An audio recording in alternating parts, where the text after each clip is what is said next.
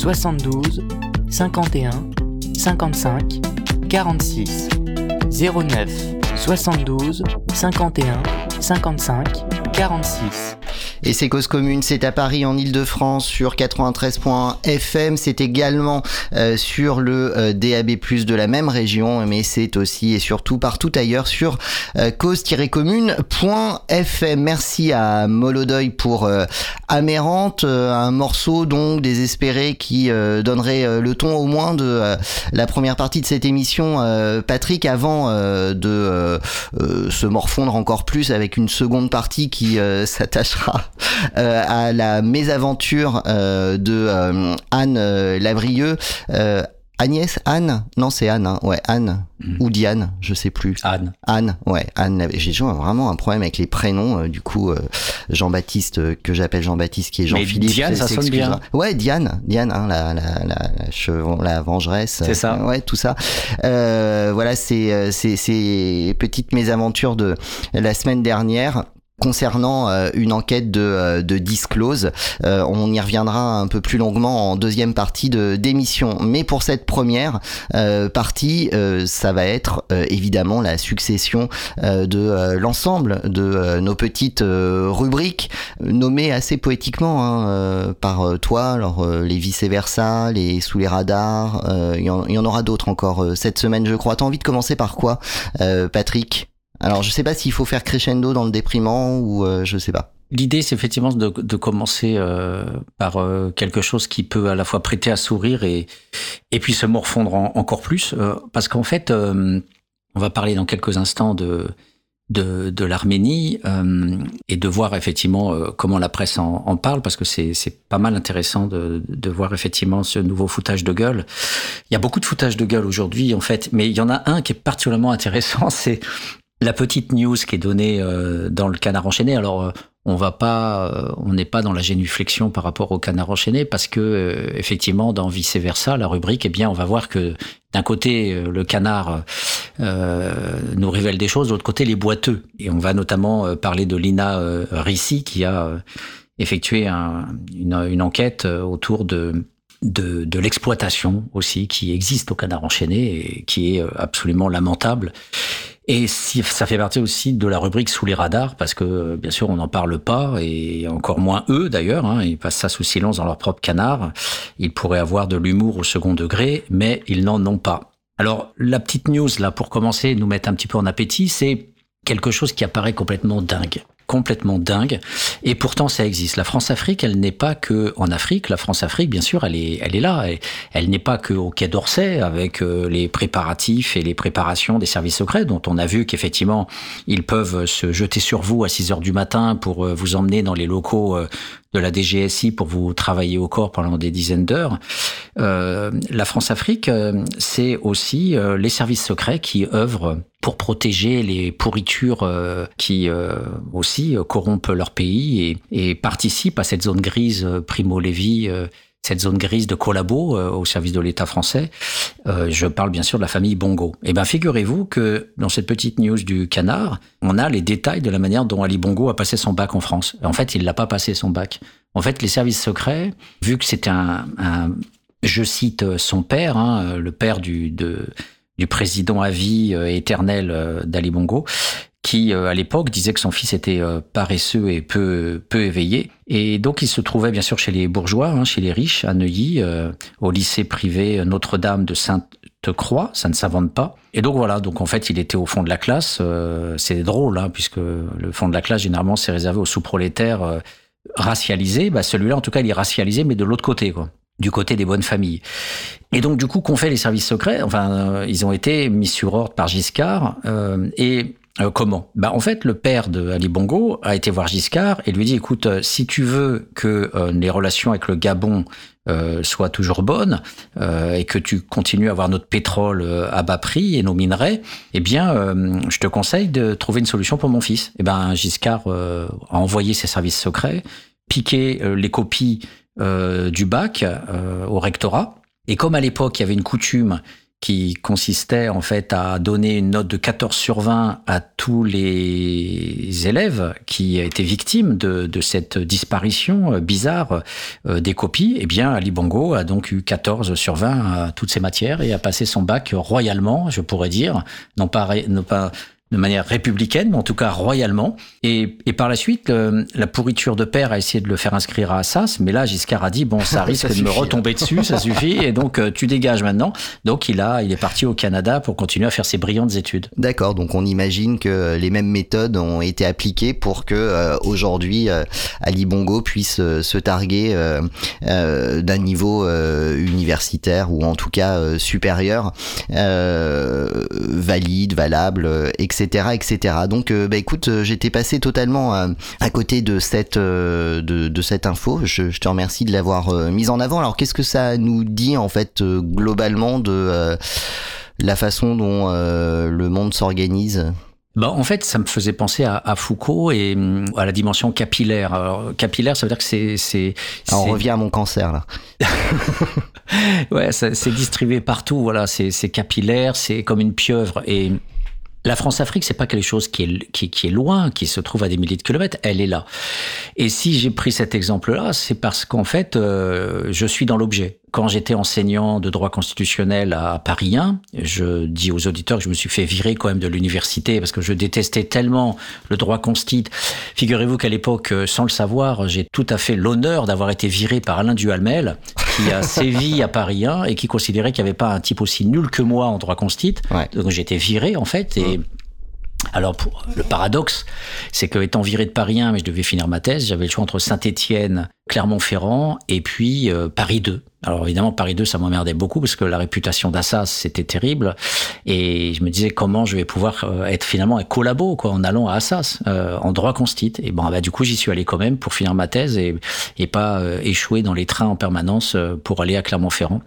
Et donc du coup euh, à l'époque où j'étais à Paris 1, euh, où j'enseignais ce droit constitutionnel, euh, j'avais aussi, et y compris à Assas, où j'avais des fils de ministres et d'ambassadeurs, eh bien j'avais comme comme des, des petits Amin Dada. Euh, par exemple, euh, euh, la France-Afrique, elle est là, elle est à Paris, et, moi-même était, j'étais un pion en fait dans ce système.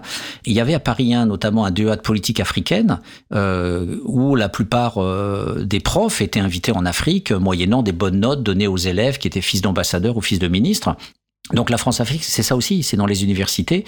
Et pour Paris 2, je me souviens euh, de, de, de ces étudiants euh, qui étaient aussi de caste noble et qui, euh, je les avais obligés en fait à faire un entretien. J'étais en sciences administratives et, hum, et je, me, je lis la copie de, de l'un d'entre eux euh, qui était euh, d'une caste dit supérieure et je vois qu'en fait euh, il, il insulte l'ambassadeur. Alors je sais plus quel pays africain c'était et, et je lui dis mais comment vous avez pu insulter l'ambassadeur?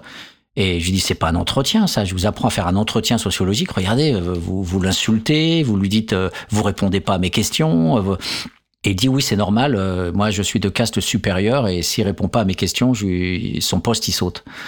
Le type était étudiant, quoi. Ah, ça, c'est le mec d'en face, il était ambassadeur. Donc, vous voyez qu'on fonctionne pas exactement comme si nous, on allait voir l'autre ambassadeur. Ouais, donc il avait en fait, en gros, euh, déjà le pouvoir lié à sa position, et en fait, on vient chercher euh, quoi, une légitimité euh, quand quand quand on quand on vient se faire délivrer des des, des diplômes dans dans, dans l'université française, c'est c'est assez curieux. Finalement, ils en ont pas besoin de ces diplômes. Eh ben si, comme tu dis, ils ont Mm. besoin d'une légitimité. Donc la légitimité, c'est le titre scolaire. On leur, on leur donne. Euh, alors il y avait une expression, je me souviens plus de l'expression, mais on leur donnait un titre de docteur. Imagine, docteur en sciences politiques à la Sorbonne. Euh, Ils en peuvent plus là-bas, tu vois. Donc euh, le type il revient bardé de ses diplômes de papier en fait, hein, ses assignats scolaires, et on leur donne parce qu'on sait qu'ils ne candidateront pas en France en fait. Et c'était comme une sorte d'engagement. Il y avait peut-être une feuille blanche où ils signaient je renonce à me présenter aux qualifications en France. Et, ça, ça se faisait, et ça se faisait, ça se fait peut-être encore. Donc la, la leçon de tout ça, c'est que les collabos, c'est pas que les services secrets, c'est pas que euh, les méchants du Quai d'Orsay, les cellules Afrique de euh, de Mitterrand et de son fils, euh, ou de Focard et, et de Chirac et de Pasqua, etc. C'est aussi les intellectuels organiques donc on, dont on parle souvent sur Cause Commune. C'est aussi des enseignants, c'est aussi des universitaires, ce sont aussi des journalistes qui sont euh, complices en fait de cette machine euh, qui leur permet effectivement de reproduire euh, euh, le système par du faux capital culturel comme il y a des comptes en banque euh, effectivement offshore quoi. Alors, comment on saute de l'Arménie avec tout ça Alors du, Enfin, donc, à l'Arménie. donc du coup, euh, cette, cette question est, est- est hyper intéressante parce que dans les relations euh, diplomatiques, on a le même, euh, les mêmes, on va dire, dissimulations. Ça fait déjà plusieurs semaines que on a évoqué cette horreur de, de ce génocide euh, euh, au Karabakh, de nettoyage ethnique. Et euh, on sait depuis des mois, on a observé ce silence médiatique hallucinant.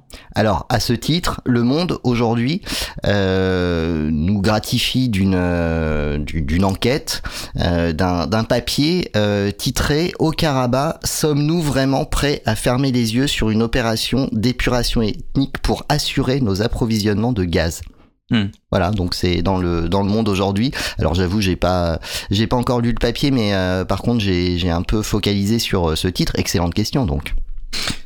Voilà. Pour donc- une fois, de l'officiel des Oui, c'est, euh, ça vient maintenant. euh, ça vient maintenant. Effectivement, on avait des informations chez les médias indépendants et effectivement, on avait déjà cette information. Euh, on savait que euh, Van der Leyen avait été euh, négocié avec le, dictateur de l'Azerbaïdjan un approvisionnement en gaz. On sait aussi que c'est le même pays qui nous fournit nous en, en uranium qui va ensuite être enrichi en Russie. Donc il faut savoir que on, on- on ne peut pas se passer de la Russie et que euh, là aussi c'est un foutage de gueule. Euh, euh, tout ce qui se passe sous les radars euh, au niveau des approvisionnements français en gaz et, et en uranium, ça tue complètement tout pouvoir diplomatique de la France euh, et toute idée de sanctions contre contre les Russes. Donc il y a des il y a des magouilles et des accords et des marchandages qui se passent sous les radars. euh, en coulisses et donc bah, les Arméniens on, on- on s'en fout et donc on s'en fout pas et c'est ça qui est intéressant au niveau de l'analyse. C'est-à-dire qu'en fait on commence à en parler au moment où tout est joué. C'est-à-dire que euh, c'est un peu comme euh, un crime. Les journalistes, en fait, euh, qui sont les journalistes mainstream, à l'opposé des journalistes indépendants, qui eux viennent en amont, euh, soit créent le fait, comme c'est le cas sur l'affaire, euh, on, en, on en reparlera justement. L'affaire. Disclose, oui. L'affaire Disclose, l'affaire de la de l'Égypte, etc. Soit c'est eux-mêmes qui créent le fait en allant dénicher euh, des, des informations euh, confidentielles ou, ou cachées, euh, soit en tous les cas ils participent à, à l'officialisation de choses qui sont en train de se passer. Bah, C'est-à-dire qu'ils accompagnent le récit autour euh, d'un événement qui, euh, normalement, s'il avait été euh, traité correctement, euh, aurait dû euh, susciter euh, indignation, euh, euh, en tout cas réaction euh, du public. autre que celle de simplement être spectateur d'un état de fait. Voilà, et, et c'est ça, c'est la grande différence entre la presse indépendante et le, le mainstream, c'est qu'en fait le mainstream vient toujours après la bataille, c'est-à-dire quand ça dérange pas le pouvoir. Il faut surtout pas donc euh, anticiper. Et donc euh, là où on laissait les Arméniens se faire euh, nettoyer, le- la, la guerre a, a eu lieu, il y a eu des, des milliers de morts, des tortures, des viols déjà il y a quelques quelques semaines, euh, dans un silence total, hein, avec tout ce qu'on lançait euh, sur les achats de gaz dans la même période. Donc les médias ont été sommés de fermer leur gueule. Et là, on fait les kékés, on fait les beaux, avec le monde notamment, mais le, le canard. Et donc, c'est ça qu'il faut absolument avoir à l'esprit, c'est-à-dire ce qu'on pourrait appeler le double profit. Le double profit, c'est quand on arrive après la bataille, on dit, voyez, on est là, on donne l'information, alors qu'en fait, on l'a pas donné au moment où c'était important pour dire, il y a un nettoyage ethnique et on est scandalisé que la France et les autres n'interviennent pas. Et maintenant que c'est fait, que c'est trop tard, on les voit tous euh, en habits de- d'aventuriers, de, baroudeurs, euh, BFM sur place. Regardez, je vois les convois de voitures, euh, je rends compte de la détresse des gens. Et donc, en fait, il y a à la fois l'horreur d'avoir tué l'information au moment où c'était euh, pertinent, et d'autre part, le, le deuxième profit, c'est de jouer à l'humanitaire en disant mais on ne vous oublie pas, on est là, alors qu'en fait c'est du foutage de gueule. Sur ce point particulier, je l'attendais pour euh, ne pas euh, parler à sa place, euh, mais euh, Karim justement a, a reçu il y a il y a quelques semaines euh, une de ces Il y a euh, longtemps, il y a quelques mois même. Ouais, il y a quelques On mois, ouais, mais moi j'ai un peu de problème Ah, voilà, avec. Alors j'ai des problèmes avec les prénoms et avec euh, euh, avec le, le temps qui passe. Et euh, tu avais reçu euh, Taline t- ouais. Daline qui, Kortian. qui avait témoigné, mais c'était l'année dernière, c'était la saison dernière, justement. On connaissait absolument pas ce qui se passait euh, là-bas, dans le Haut-Karabakh.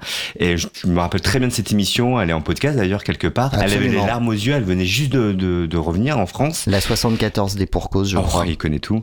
Et donc, euh, elle disait, mais il se passe un truc là. On n'en parle pas, elle l'évoquait déjà euh, vraiment, moi, il y a huit mois, enfin voilà.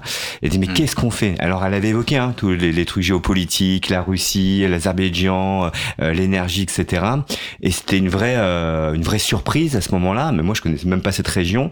Et là, d'un coup, tout le monde s'en empare depuis quelques semaines. Et euh, elle a sorti un bouquin, Le Jardin Voilà, Noir parce que en fait. Taline euh, faisait partie des rares à avoir pu euh, justement se rendre euh, sur bah, sur la zone la zone concernée Absolument. par le désastre humanitaire qu'on a l'air de découvrir aujourd'hui hein. au travers d'ailleurs ce titre du Monde qui vient d'une certaine manière nous dire oui alors il se passe des trucs mais au final vous pouvez continuer à avoir avoir du, du gaz en France et que peut-être euh, c'est un coût euh, qu'on peut accepter, euh, nous Européens et Français. Et donc Tallinn était sur place avec un photographe et ils en ont fait un livre, un livre de, de reportage. D'ailleurs, Patrick, on en a quelques exemplaires en Oui. haut si, si ça t'intéresse. Donc, donc voilà, donc tu le disais, hein, le journalisme qui n'est pas mainstream ou qui n'est pas directement identifié comme du journalisme peut être parfois euh, en amont euh, des, euh, de, de, de- des questions euh, qu'on nous révèle euh, comme ça, euh, comme Mm. des faits accomplis et euh, pour euh, encore une fois euh, accompagner un, un, un récit autour de, autour de ces événements. Et ben, c'était notre cas puisque c'était effectivement, tu as raison Karim, le 16 janvier euh, Ouais, ouais, tu 2023. Ouais. Voilà. Ouais. Je suis content de voir Patrick. Ça va, Patrick? Ouais, je suis content de te voir. Ah, tu fais un peu la gueule aujourd'hui. Là, j'ai Ouais. écouté là dans Non, mon casque en venant. euh, voilà, t'es. Euh, ouais, ça va. On n'est pas bien réveillés Ouais, tous les pas- deux, je- ouais. je, crois. Non, parce que ça va être encore pire, ce qu'on va dire là. Ouais, ah putain. ok, allez, vas-y. Je suis là. Ben oui, parce que en fait, ce qu'on vient d'apprendre, euh, c'est que c'est pas simplement. euh, en fait, le nettoyage ethnique ne fait que commencer, parce que là, ça va se poursuivre avec le fait que euh, l'Azerbaïdjan revendique une enclave qui se trouve sur le territoire euh, arménien, qui borde l'Arménie, qui s'appelle le Nakhichevan, et qui va couper le pays de l'Arménie en deux. Donc euh, l'enclave est récupérée, mais ça va continuer et ça va continuer. Pourquoi?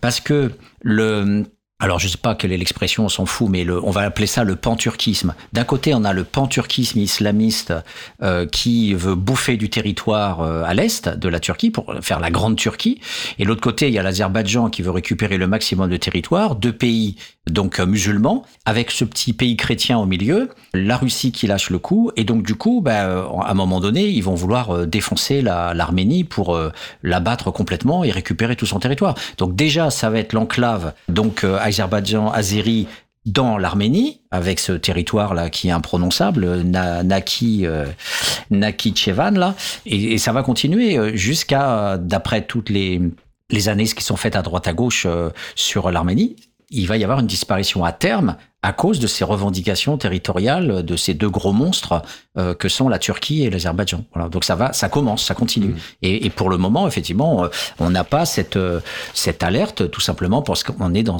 dans un cynisme hallucinant de protection de nos intérêts. Et finalement, est-ce que c'est pas ça la leçon toujours la même? La question de de l'intérêt cynique est toujours supérieure aux droits de l'homme et, Mmh. et à la morale politique. Et c'est pour ça que la France n'y va pas tout bêtement. Enfin, on laisse faire les choses et on n'intervient pas. Et, la question que je veux te poser, est-ce qu'on nous, on a peur de la Turquie aujourd'hui? Est-ce qu'on flippe, on a les chocottes de ce pays, finalement? Bien sûr qu'on a les chocottes, puisque la, la Turquie est payée 9 milliards euh, chaque année pour contenir tous les migrants qui viennent de Syrie. Donc la, la Tunisie euh, va recevoir bientôt un milliard. Et là, en ce moment, la Turquie euh, euh, passe son temps à euh, effectuer un chantage devant l'Europe, en disant donnez-moi du fric, donnez-moi du fric, sinon moi je lâche mes Syriens. Et il n'y a pas que les Syriens, il y a, y a aussi euh, tous les tous les gens du, du Moyen-Orient, les Libanais qui crèvent la faim. euh, voilà, donc euh, il y a plein de régions euh, de, de Libyens et compagnie qui, qui bien sûr sont bloqués aussi en, en Turquie dans des, dans des camps qui sont organisés. Mais je rappelle les travaux euh, euh, dans un groupe de, de recherche où, où je suis qu'un pion, mais en tout cas je, je, je mets beaucoup tout ce travail de Terra HN, euh, Terra qui depuis 20 ans a travaillé sur la question des migrants et où déjà euh, Jérôme Valuy et Marc, Bernardo et tous leurs euh, collègues avaient déjà euh, rédigé beaucoup de, de, de- d'articles et d'ouvrages sur euh, le cercle des camps autour de l'Europe, notamment Lampedusa, mais, mais il y en avait, il y en avait plein d'autres. Ils avaient dressé des cartes.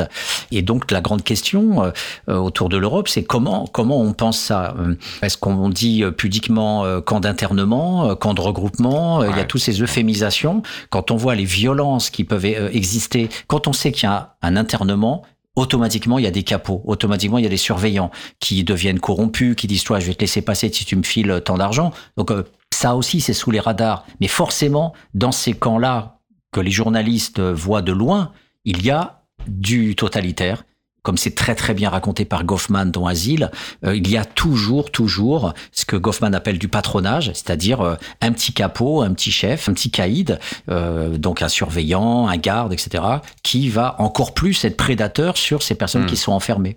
Comment 39-45 dans les camps de concentration on, on- Le parallèle est un peu osé, mais euh, bon, on concentre des gens en même temps dans un endroit et Voilà. ils en sortent pas. Et, et, Ils tuent et- pas, mais- et c'est là où, où, je, où on peut dire aussi que c'est insupportable aussi à l'université avec le langage. Euh, Bourdieu parlait du langage raboté jusqu'au silence, mais les bourdieusiens eux-mêmes ont un langage raboté jusqu'au silence. Quand on voit euh, aussi euh, toute cette affaire qui est à peine, à peine évoquée de. alors il y a deux trois bouquins qui sont sortis sur Bourdieu en Algérie, mais c'est vrai que euh, dans la plupart des discussions qui, ont eu lieu, euh, euh, on, a dans les papiers de ces gens-là euh, essentiellement le terme euh, euh, centre de regroupement. Et il est rare que euh, des sociologues critiques disent camp de concentration, euh, alors même que Bourdieu et euh, Abdelmalek Sayad allaient faire des entretiens par questionnaire auprès des paysans qui étaient enfermés dans ces, dans ces centres.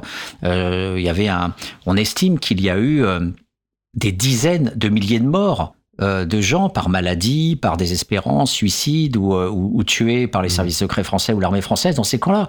Il y a des estimations autour de 200 000 en tout de, de tous les, les effets de ces camps de regroupement. On a nettoyé les villages et, et, et des sociologues ont été bossés là-dedans à distribuer des questionnaires. Donc euh, la- l'article de Kadri, qui est prof à Paris 8, qui est sorti euh, récemment dans la revue Tumulte, est hallucinant. Et, et donc on est sur un silence par rapport aussi à, à ces participations dans Mhm. lesquelles on était. et on ne dit pas camp de on dit dans les centres de regroupement. Et donc il y avait des, capots euh, payés par la France. Alors on connaît les harkis, mais il n'y avait pas que les harkis, il y avait des mokasni.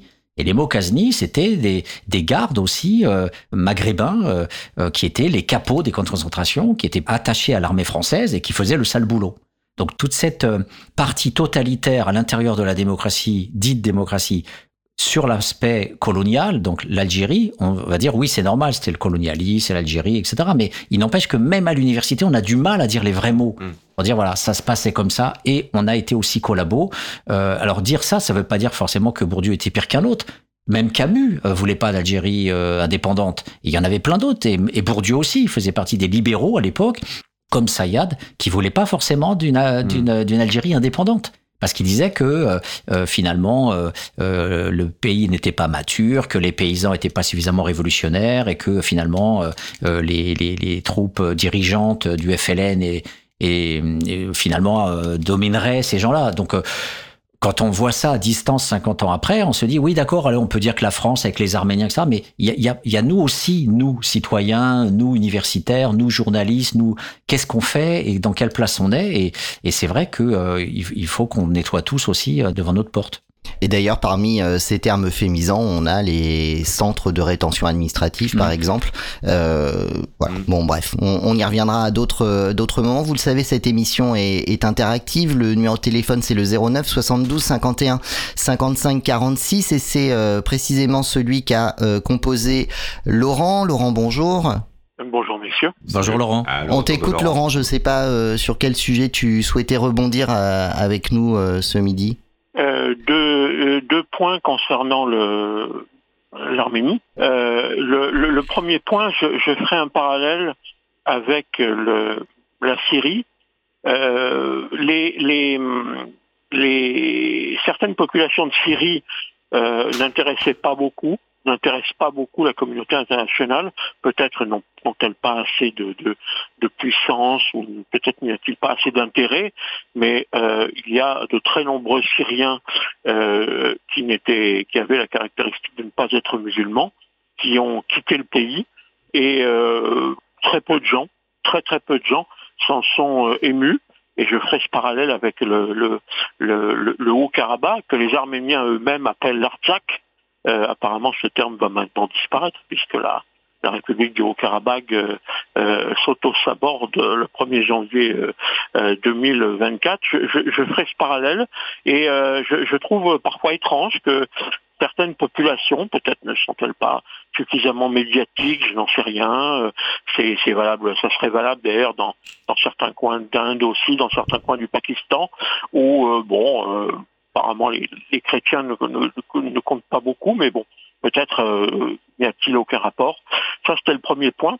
Le, deuxième point, je suis un petit peu surpris euh, par rapport à, votre analyse, euh, à tous, et euh, tout particulièrement celle de Patrick, de euh, l'absence ou la disparition, je ne sais pas, de la, de la Russie.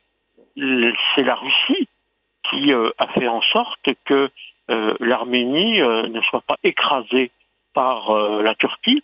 Alors on ne dit pas la Turquie, on dit la- l'Azerbaïdjan, mais enfin bon, passons. Et il semblerait que là, il n'y ait plus aucun frein de la base, même euh, d'ailleurs des troupes sur place euh, russes. Alors je, je, je suis euh, un peu étonné de, de l'absence de, de cette considération concernant la, la Russie. Alors est-ce qu'il y a des enjeux? Est-ce que bon, la Russie n'a peut-être plus les moyens militaires de maintenir une présence sur place, donc qui sait peut-être euh, bientôt euh, euh, l'Abkhazie et l'Ossétie du Sud seront-elles entre guillemets libérées si la Russie n'a plus les moyens de de les occuper. Euh, et puis euh, également toujours en ce qui concerne la, la Russie, et il y a une, une forte volonté de, de- d'une, d'une partie de la population arménienne, en tout cas, de se proclamer, comme euh, d'ailleurs euh, euh, en Géorgie, de se proclamer euh, européen, de se proclamer, euh, euh, de brandir l'étendard, euh, peut-être pas de l'Union européenne, mais au moins celui d'Ursula von Leyen. Est-ce que euh, lorsque l'on brandit l'étendard européen, et euh, cette volonté de puissance qu'a l'Union européenne, est-ce qu'on ne doit pas aussi, quelque part, en assumer les conséquences qui sont que l'Union européenne, bah, c'est un peu euh, l'idiot du village mondial qui ouvre ses frontières au, entre guillemets euh, libre-échange entre des gens payés euh, 200 dollars euh, par mois, voire beaucoup moins, et des gens euh, payés beaucoup plus, et qui évidemment euh, en assume aussi euh, les conséquences, et qui n'a pas vraiment les moyens en tant que puissance de faire euh, ce que les États-Unis d'Amérique pourraient peut-être faire, et euh, encore plus le, régime communiste euh, chinois, bien sûr. Donc j'étais surpris de cette absence de, Russie. Le, le mot de Russie n'a n'a même pas été prononcé. euh, voilà si, si, pour je crois qu'il a, je crois qu'il a prononcé euh, le terme de Russie. Alors, je- j'entends parfaitement ce que ce que tu dis, mais euh, en fait, moi, mon, mon sentiment par rapport euh, par rapport à ça, euh, c'est que euh, là se joue euh, une une redistribution des des cartes géopolitiques entre euh, entre les blocs euh, euh, jusqu'à il y a une dizaine d'années encore, euh, euh, se partageant encore euh, les, les les cartes de leur influence euh, sur des zones qui correspondaient à des équilibres euh, économiques et géopolitiques qui s'étaient mis en place euh, depuis depuis des décennies et que aujourd'hui déjà un est-ce qu'on peut considérer que la protection de la Russie vis-à-vis de vis-à-vis de l'Arménie telle que tu l'as décrit était n'était pas simplement opportuniste et qu'aujourd'hui la Russie dans la situation dans laquelle elle se trouve est en train de redéfinir son influence sur d'autres zones, là encore euh, plus opportunes, euh, comme l'Afrique par exemple, euh, en lien notamment avec la Chine. Donc voilà, moi c'est un peu mon sentiment. Après, je pense que on n'est pas là du tout pour nier l'importance de la Russie sur l'équilibre certes précaire de cette zone très spécifique que tu as l'air de, bien connaître Laurent, mais c'était euh, juste justement pour euh, décrire et définir euh, quels étaient les, euh, les nouveaux équilibres aujourd'hui.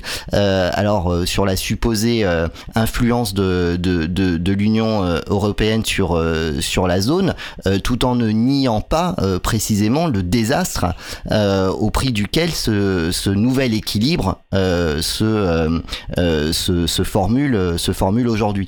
Euh, je sais pas ce que tu penses de, de ça, Patrick. Euh, oui, oui. En plus, euh, on, est d'autant plus prudent qu'on manie des collectifs euh, gigantesques. Hein, la Russie, l'Arménie, etc. Enfin, donc c'est très très glissant aussi de, toutes ces relations internationales où finalement on est bien sûr on est très loin de tout ça et on on suppute que les Russes, on suppute que les seules choses dont on soit à peu près sûr, c'est les commandes chiffrées, comptabilisées, euh, euh, les dépendances réelles, matérielles, euh, ce que Marx appelle les modes de production. Donc là, le gaz, on sait qu'on le prend, l'uranium, on sait qu'il est là-bas et qu'on on, on le prend.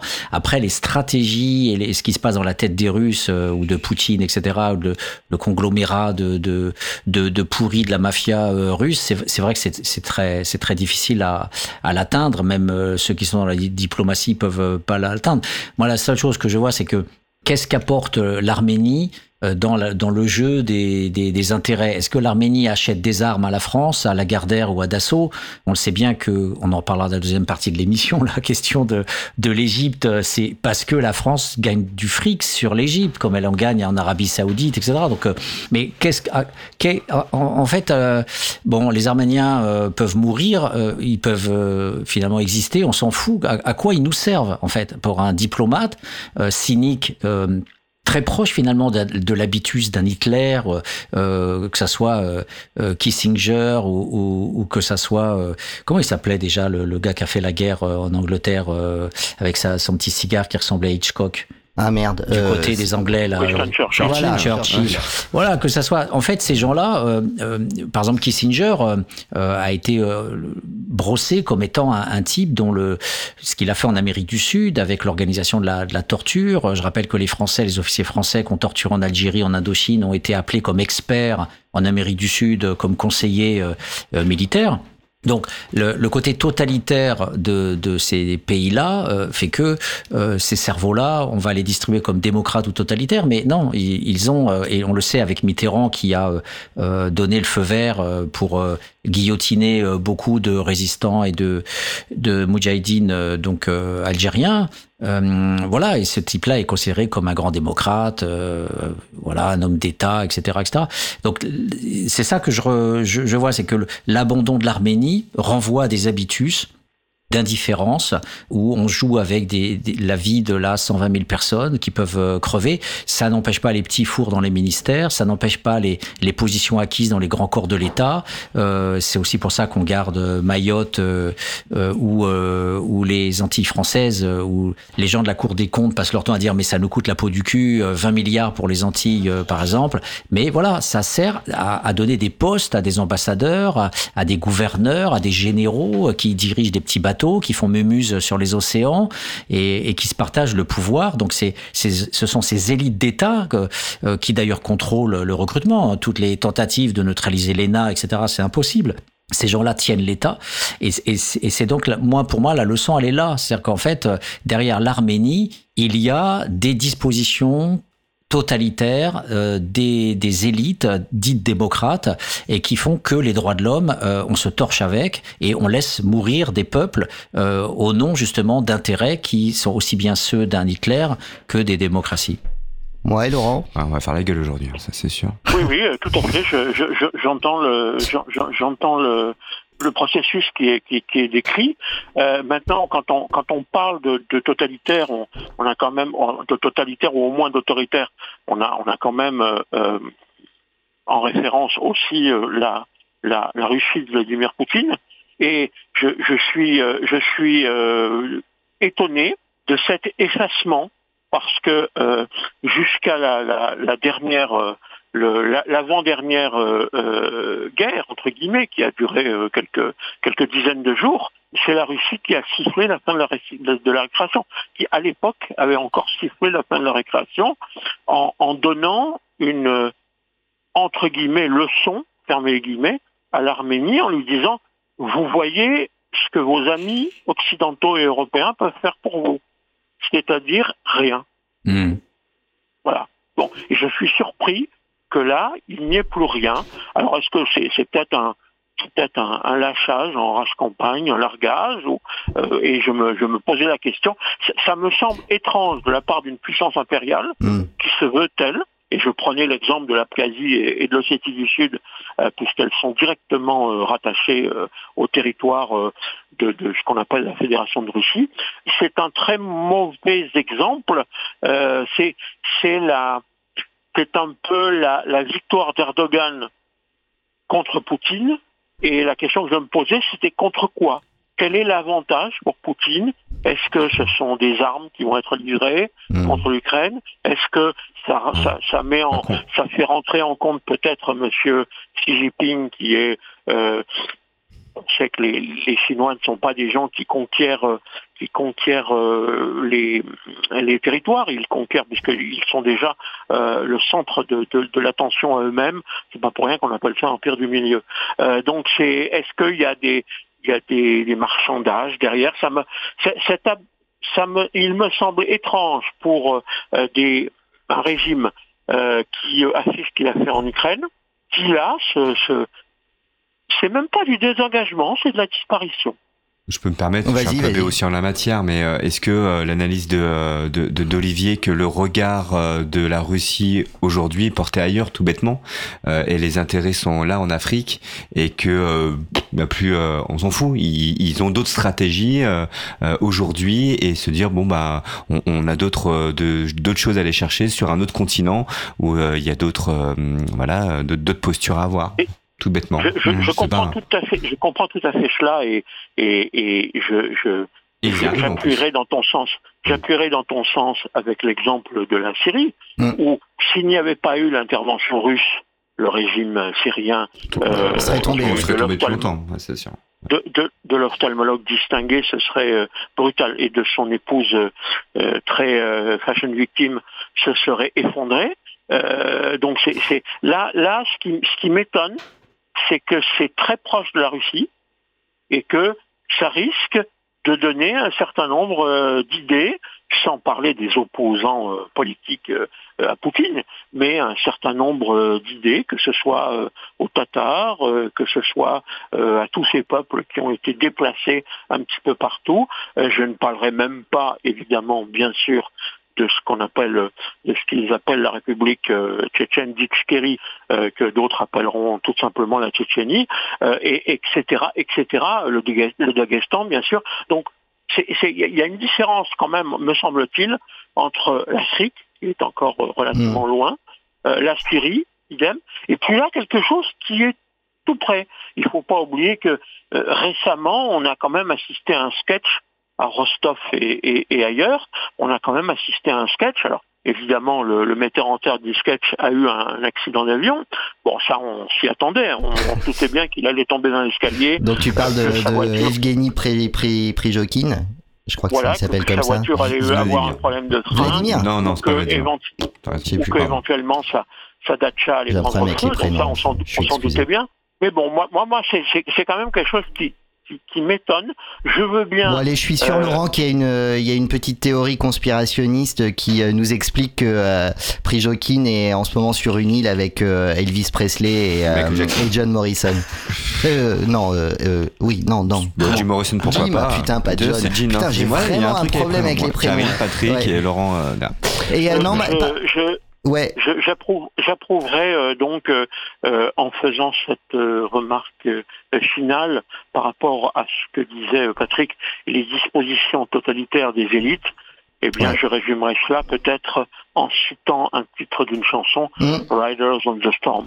Tout à fait, qu'on pourra peut-être euh, écouter tout à l'heure. Et euh, il y avait juste avant que tu nous quittes euh, un autre point dans ton intervention, Laurent, euh, qui qui me semble tout à fait intéressante, c'est celle de l'ostracisation de, des peuples chrétiens dans ces zones où euh, Ah non, non, aujourd'hui. non, non, non, je, je, je- non, ostracisation, c'est un, c'est un, c'est un, c'est un, c'est un je- terme je t'ai mal entendu, alors. beaucoup trop fort, me Ouais. semble-t-il. Ouais. Non, non, c'est c'est simplement le fait que euh, le, le, le- c'est simplement le fait. Je, je me souviens et, et ça continue de se faire d'ailleurs Mm. de tout ce qui s'est passé pour les Rohingyas. Ouais. Euh, je me souviens de tout ce qui s'est passé en ce qui concerne le, le ce que certains appellent le Turkestan chinois. Euh, je, je ne parlerai même pas des Tibétains dont personne ne Mm. parle. c'est un génocide culturel complet. Quoi. Mm. Au moins les Ouïghours, euh, les Ouïghours, béné- c'est terrible hein, ce que je dis, mais les Ouïghours au moins bénéficient de camps de, de camps d'extermination. Les Tibétains, ils ont même pas de camp, ils disparaissent directement. Donc, euh, euh, et, et bientôt, lorsque le Dalai Lama décédera, euh, son successeur, le Panchen Lama, qui a été élevé par le régime communiste, euh, rejoindra totalement euh, le régime communiste. C'est d'ailleurs pour ça que le, le Dalai Lama s'est dépouillé de tous ses pouvoirs politiques. On ne, ne- ne- peut rester qu'un leader euh, euh, spirituel, de manière à ce que son successeur n'ait plus aucun pouvoir euh, d'influence de ce côté. Voilà. On reste dans les dispositions totalitaires des élites. Merci Laurent. Merci Laurent. Merci Laurent. Merci messieurs, bonne continuation. Et bon, bon après-midi Laurent, à bientôt. Et je vous rappelle que vous êtes à l'écoute de euh, Radio Cause Commune. Euh, c'est sous les lapsus de l'actu, on est là euh, jusqu'à 14h. Juste après, c'est euh, William euh, que vous euh, retrouverez. Je crois qu'il est en route, voire même il est déjà arrivé. Peut-être qu'il va Il montrer des vélos là. euh, une tête. Euh, on est là en plateau avec euh, Patrick et Karim. Alors euh, difficile de, de rebondir là euh, après euh, ce long euh, échange euh, autour de euh, des équilibres géopolitiques de l'Arménie, tout ça, de la façon dont euh, euh, ces, informations nous parviennent par la voie du des, médias des médias de masse quand on sait euh, qu'en réalité ce sont des euh, euh, des équilibres, des déséquilibres, des euh, des enjeux qui euh, euh, qui se trament, se tissent et se jouent depuis depuis quasiment des décennies pour pour certaines des zones dont on parle. C'est vrai qu'il est il est délicat aujourd'hui de et c'est pour ça qu'on prend la, la posture de tenter de de, de, de décrire et de définir les les, les, les, structures. Il est difficile de d'adopter un angle et euh, à partir de cet angle d'être en capacité de, tirer euh, euh, l'ensemble des fils qui nous permettraient de, tisser un état réel du monde aujourd'hui. Tout ce qu'on sait en vérité, c'est uniquement ce que nos capacités à pénétrer le réel nous permettent de, comprendre de des informations qu'on nous délivre en plus masquées d'un récit masqué de théories masqué de euh, d'un ensemble de euh, de relations euh, censées nous donner euh, une vision, mais quelle vision euh, on nous donne également et, et- et exactement. Et c'est ça qu'on essaie nous euh, à chaque fois de de, de, de comprendre voilà avec ses défauts. On peut pas être sur tous les angles on peut pas c'est compliqué c'est complexe Ceci étant dit, euh, on a, il faut savoir qu'il y a 500 journalistes qui se sont fait dessouder en allant justement sur le terrain Oui. pour nous rapporter les faits euh, dont on peut parler. Je mentionne aussi euh, la science sociale où il y a des Michel Sora qui était au Liban, Oui, qui a été ouais. pris en otage et qui est mort, euh, qui a écrit un ouvrage qui s'appelle L'État barbare, euh, qui parle bien sûr euh, de de, de la Syrie et hum, et, et- et donc les, les relations entre les religions, en fait, euh, nous, nous remènent toujours sur la question euh, de la France-Afrique, du colonialisme, de l'impérialisme. Euh, les chrétiens sont, sont en Inde, où en ce moment ils sont en train de se faire décapiter comme les, comme les, les musulmans hein, par les Indiens. Il y a une chasse en- ethnique euh, hallucinante en Inde en ce moment. Les chrétiens s'en prennent plein la gueule aussi en Égypte. Les coptes euh, chrétiens euh, sont aussi nettoyés régulièrement par les musulmans. Que font des chrétiens en Égypte? Que font des chrétiens au Liban, que font des chrétiens en Syrie? Bah, Tout ça, c'était les missionnaires de l'époque coloniale euh, qui sont en Inde, qui sont voilà au Liban, en Syrie, et qui qui, qui, qui forment des, des, des petits groupes. Comme à l'époque, euh, les, les musulmans, les Arabes ont conquis et ont islamisé euh, des, les Berbères euh, ou euh, ou les Indiens, euh, puisque euh, voilà l'islam euh, maintenant c'est la religion euh, du Pakistan. Donc tout ça, ce sont des rapports de force, des invasions, des conquêtes, euh, et qui, qui nous font un sacré paquet de merde, puisque euh, du coup on se retrouve avec euh, toutes ces religions mélangées et, qui s'entretuent, comme c'était le cas au Liban pendant des dizaines d'années. Mais il faut savoir voilà que l'Europe, c'est encore aussi l'histoire de, toute cette euh, colonisation séculaire. On, est toujours voilà, euh, quand on tire un fil, en fait, euh, on, se rend compte que derrière les grandes structures sont toujours là. Avec, euh, euh, on, gère, on gère les dégâts des frontières coloniales qui font que par exemple les Touaregs n'ont pas d'État euh, et, et combien de peuples n'ont pas d'État. Je pense aux Kurdes aussi, euh, notamment. Voilà, et on est dans ces alors. Voilà, c'est- tout ça à chaque fois qu'on qu'on qu'on retriture, mais il ne faut jamais oublier que derrière euh, les mésaventures euh, des chrétiens, par exemple en, en Syrie, qui sont alliés aussi aux alamites euh, de, des- de, la, de la petite secte musulmane très dissidente euh, de Bachar el-Assad et, et consorts, qui, qui sont contestés par l'ensemble de la population musulmane, euh, chiite et surtout sunnite, euh, surtout sunnite bien sûr majoritaire. Donc eux-mêmes sont en conflit permanent avec euh, leurs propres euh, euh, variations religieuses et leur propre euh, différenciation d'élite. Et les chrétiens ont été aussi quelque part dans la protection du système de Bachar el-Assad et, ils, sont partis à cause de la guerre civile. Mais voilà, donc on, croit que les uns peuvent être victimes, mais en même temps ils peuvent être aussi collabos. Donc tout ça, grâce encore une fois au, travail précieux de chercheurs de terrain, de journalistes d'investigation, sans lesquels on n'aurait pas toutes ces infos et sans, sans, sans lesquelles on ne pourrait pas euh, ici et maintenant euh, pouvoir euh, débattre dans cet espace qui reste heureusement pour le moment démocratique, mais la deuxième partie va nous poser des problèmes au niveau de cette euh, prise de position. Tout à fait. Bah, avant de, avant d'engager. Pour avoir plus Ouais. d'éclairage, je vous propose de, de regarder BFM TV quand euh, Patrice, euh, quand Patrice, non, Alain Duhamel est avec Benjamin Duhamel et qu'ils sont sur le même plateau en train d'échanger. Alors en fait, euh, Alain Duhamel c'est le tonton hein, de Ouais, ouais, Benjamin. bah ouais, bien sûr. Et, euh, et, et je sais, voilà, j'ai une petite parenthèse marrante et j'avais envoyé un texto à, à Olivier ce soir-là. Je regarde BFM et t'as la famille euh, qui qui bah, qui te décortique l'actualité tranquillement euh, en plateau en discutant avec des grands sourires. Voilà.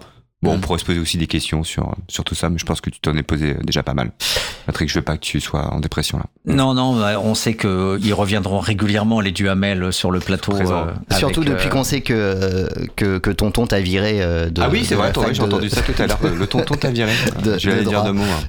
Effectivement, il était entouré toujours d'une cour et je me demandais pourquoi. Alors, euh, je me disais, c'est parce qu'il est beau, euh, etc. ben, en fait, je savais pas qu'il avait fondé le siècle à l'époque. Oui, il ah tenait oui. par les couilles, en fait, l'ensemble des élites dominantes euh, et que c'était un mec d'un pouvoir énorme, en fait, euh, dans les.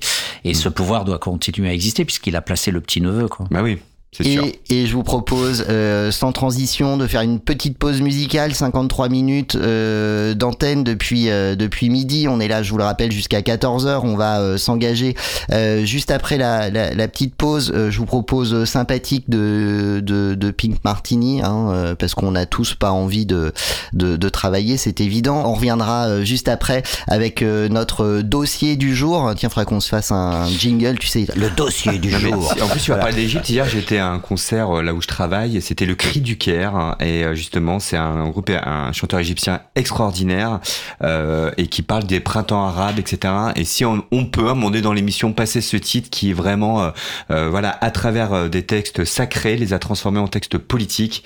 Et, euh, et voilà, t'as la larme à l'œil. Voilà, tout simplement. Et l'Égypte, on en parle très peu, mais c'est un peu, c'est la zone en- encore en ce moment. Voilà. Eh ben, tu m'en donneras les références, Karine, et on- Absolument. et on, on se l'écoutera pourquoi pas pour pour terminer cette émission. En attendant, je vous rappelle que vous êtes à l'écoute de Radio Cause Commune. Euh, C'est sous les lapsus de l'actu jusqu'à 12 h cette émission. Vous l'avez euh, compris, est, est interactive. Euh, Laurent a composé le, numéro de téléphone. On vous encourage évidemment à vous euh, qui ne vous appelez pas Laurent de le faire également 09 72 51 55 46 09 72 51 55 euh, 46 le chat de la radio euh, et son channel euh, son canal sous les lapsus de l'actu sont également à disposition cause-commune.fm bouton euh, chat et on se retrouve juste après ça Ma chambre a la forme d'une cage. Le soleil passe son bras par la fenêtre. Les chasseurs à ma porte comme les petits soldats qui veulent me prendre. Travailler, je ne veux pas déjeuner, je veux seulement oublier et puis je fume.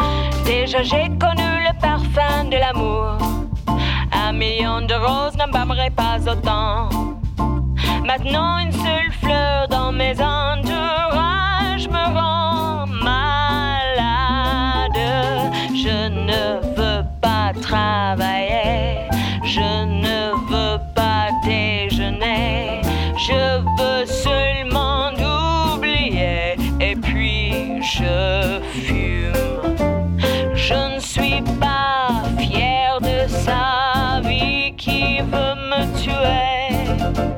C'est magnifique être sympathique, mais je ne le connais jamais. Je ne veux pas travailler,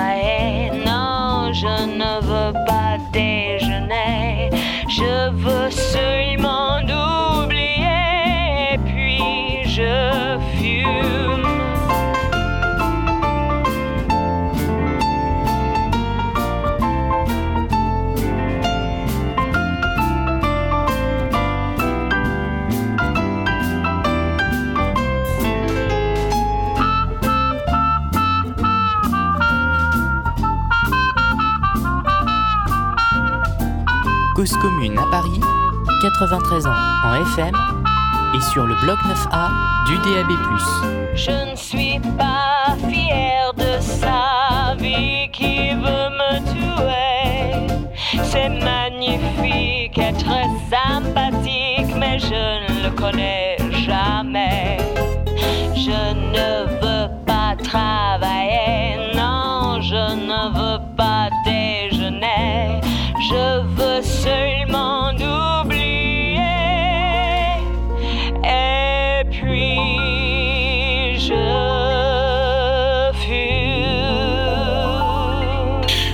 Évidemment la planification écologique qui va structurer l'agenda de rentrée.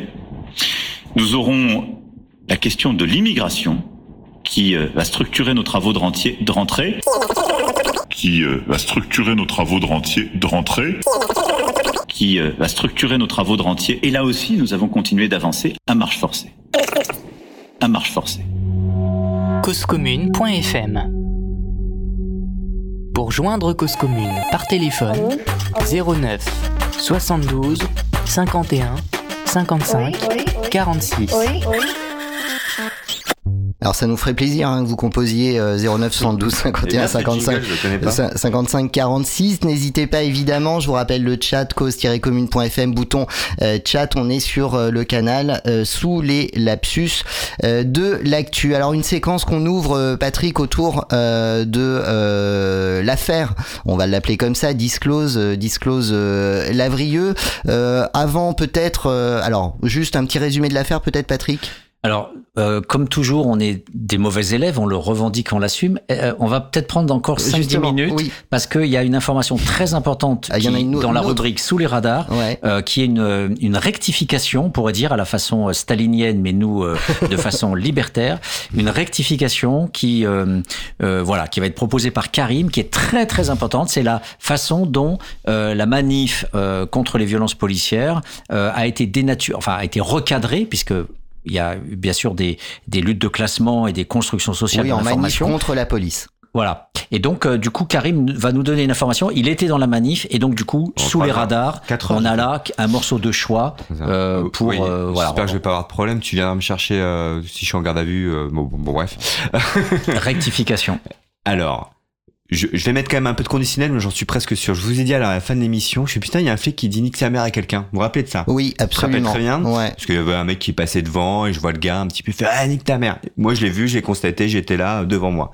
Et je pense, j'en suis presque sûr, le gars qui qui euh, qui a sorti son flingue là, bah c'était la même tête. C'est le mec un quart d'heure avant qui s'était euh, énervé, il était un peu chaud patate et euh, et qui euh, qui euh, voilà c'était euh, le même chauve euh, derrière à la même place etc et c'est la même bagnole de flic.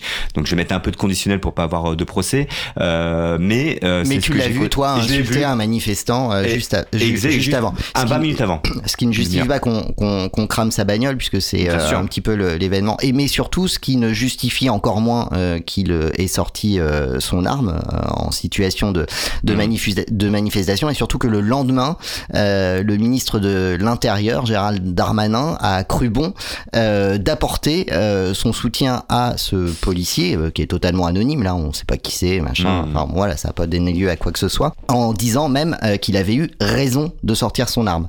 Donc c'est un petit peu euh, là encore euh, la petite euh, la petite musique, mais d'ailleurs dont on parlait tout à l'heure, euh, Patrick avant avant l'émission, où il devient et depuis les gilets jaunes, on l'a entendu plein de fois sur les sur les plateaux de chaînes d'infos euh, en continu, où la petite musique c'est bah peut-être qu'à un moment donné, euh, il va falloir autoriser euh, les forces de l'ordre, hein, qu'elles soient militaires ou ou issues de, de, de, la police nationale, à tirer sur les manifestants. Donc voilà, c'est- ces petites voilà quand un ministre de l'Intérieur vient donner donner sa, sa caution et en plus en, en, en disant clairement en conférence de presse ou à je ne sais plus quelle occasion de prise de parole publique de, ce ministre dont la parole est normalement importante euh, comme celle de, de, tout ministre en tant qu'elle structure euh, l'état euh, des choses en termes de euh, en termes de ce qui est possible de ce qui n'est pas possible euh, dans, dans, dans l'état tel qu'on tel qu'on le connaît.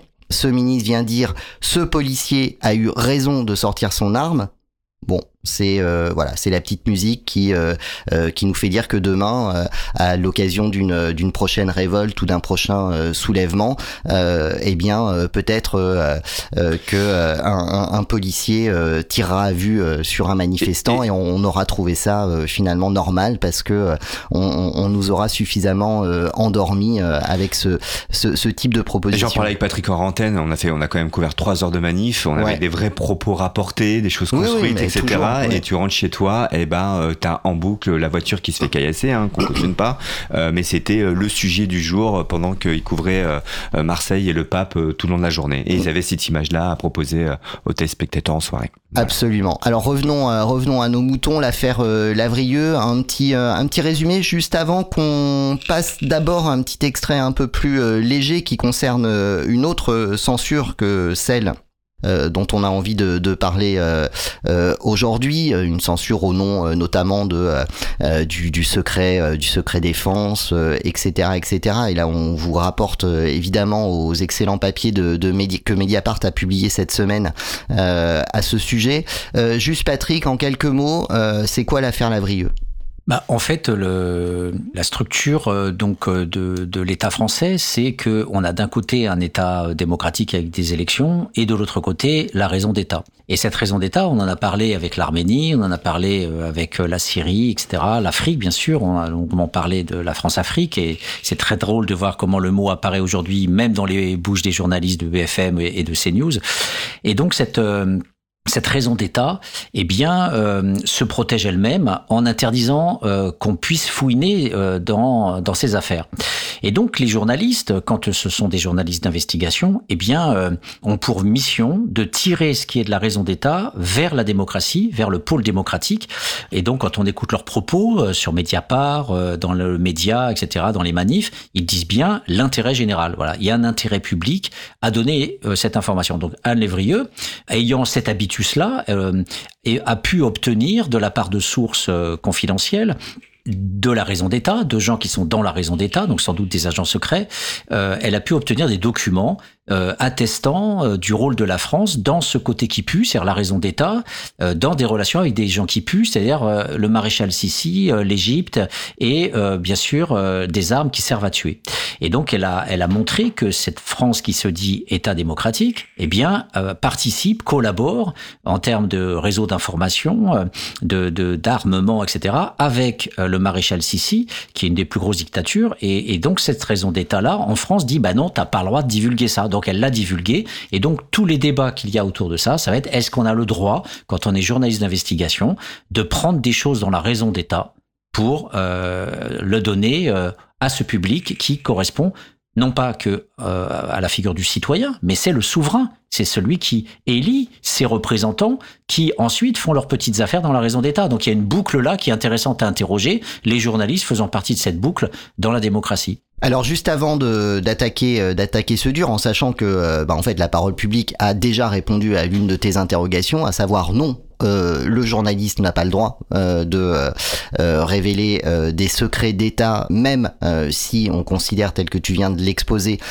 qu'il y avait là intérêt général. Là, l'intérêt général, manifestement, se perd, se confond dans dans cette raison d'État. Et puis il y a, y a évidemment la, la partie la partie de, de, de qui, est, très bien traitée par par Mediapart notamment et qui depuis depuis depuis depuis quelques années euh, est euh, largement remise en cause, c'est euh, la protection des sources de euh, de, ces journalistes euh, d'investigation. Et là, on parle précisément euh, de Disclose, euh, à qui on doit euh, justement de, de, l'investigation assez euh, assez furieuse euh, en termes de, euh, géopolitique euh, précisément de relations entre l'État français et euh, et de et de régime de régime pourri. Euh, mais juste avant, euh, alors c'est un peu un petit peu une parenthèse, mais qui euh, vient participer quand même de l'uniformisation des, des des pensées, des réflexions, etc. C'est l'éviction euh, de sa quotidienne euh, de euh, l'équipe de c'est encore nous, je ne sais plus quoi, je sais ça. plus comment. Ouais, c'est encore nous de France Inter qui euh, cette saison donc se retrouve euh, dans une case du du Eh bien, dimanche. Ouais. Ouais, une case du dimanche, alors en public, euh, dans je ne sais plus quel euh, Mm. studio de, de, de Radio France. Euh, donc, on va pas le mettre exactement en parallèle, on va juste, euh, voilà, juste écouter euh, d'abord les propos de, de Charline euh, von Anacker, qui s'est retrouvée suite à une clairement une organisation médiatique de son éviction à devoir répondre dans C'est dans l'air à une à la présentatrice de, l'émission. Et puis juste après, on en passera quelques quelques minutes, deux trois minutes, la façon dont Jean-Baptiste Rivoire, qui lui-même est un ancien de, de Canal+, euh, qui s'est fait éjecter par euh, Bolloré euh, à cause de reportages qu'il souhaitait souhaitait faire et même qui sont passés concernant les affaires de, de, de Bolloré en Afrique. Et on, on, on écoutera juste un, un bout de son interview sur sur le média où il donne son, son avis sur euh, la façon dont, dont s'est organisée euh, l'éjection de euh, ce qu'on nous présente. Et c'est peut-être un, peu dommage comme la, la subversion ultime ce que moi je n'estime pas personnellement concernant cette, cette émission mais qui justement alors qu'elle est relativement tiède cette subversion ne trouve plus sa place pour des raisons politiques euh, sur les antennes de, Radio France. Donc on écoute euh, les réponses embarrassées de Charline von Anacker et on revient euh, juste après.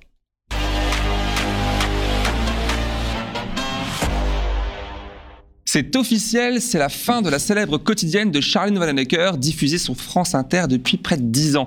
Et c'est elle qui anime, bien sûr, depuis près de 10 ans, je le dis, l'émission de la bande.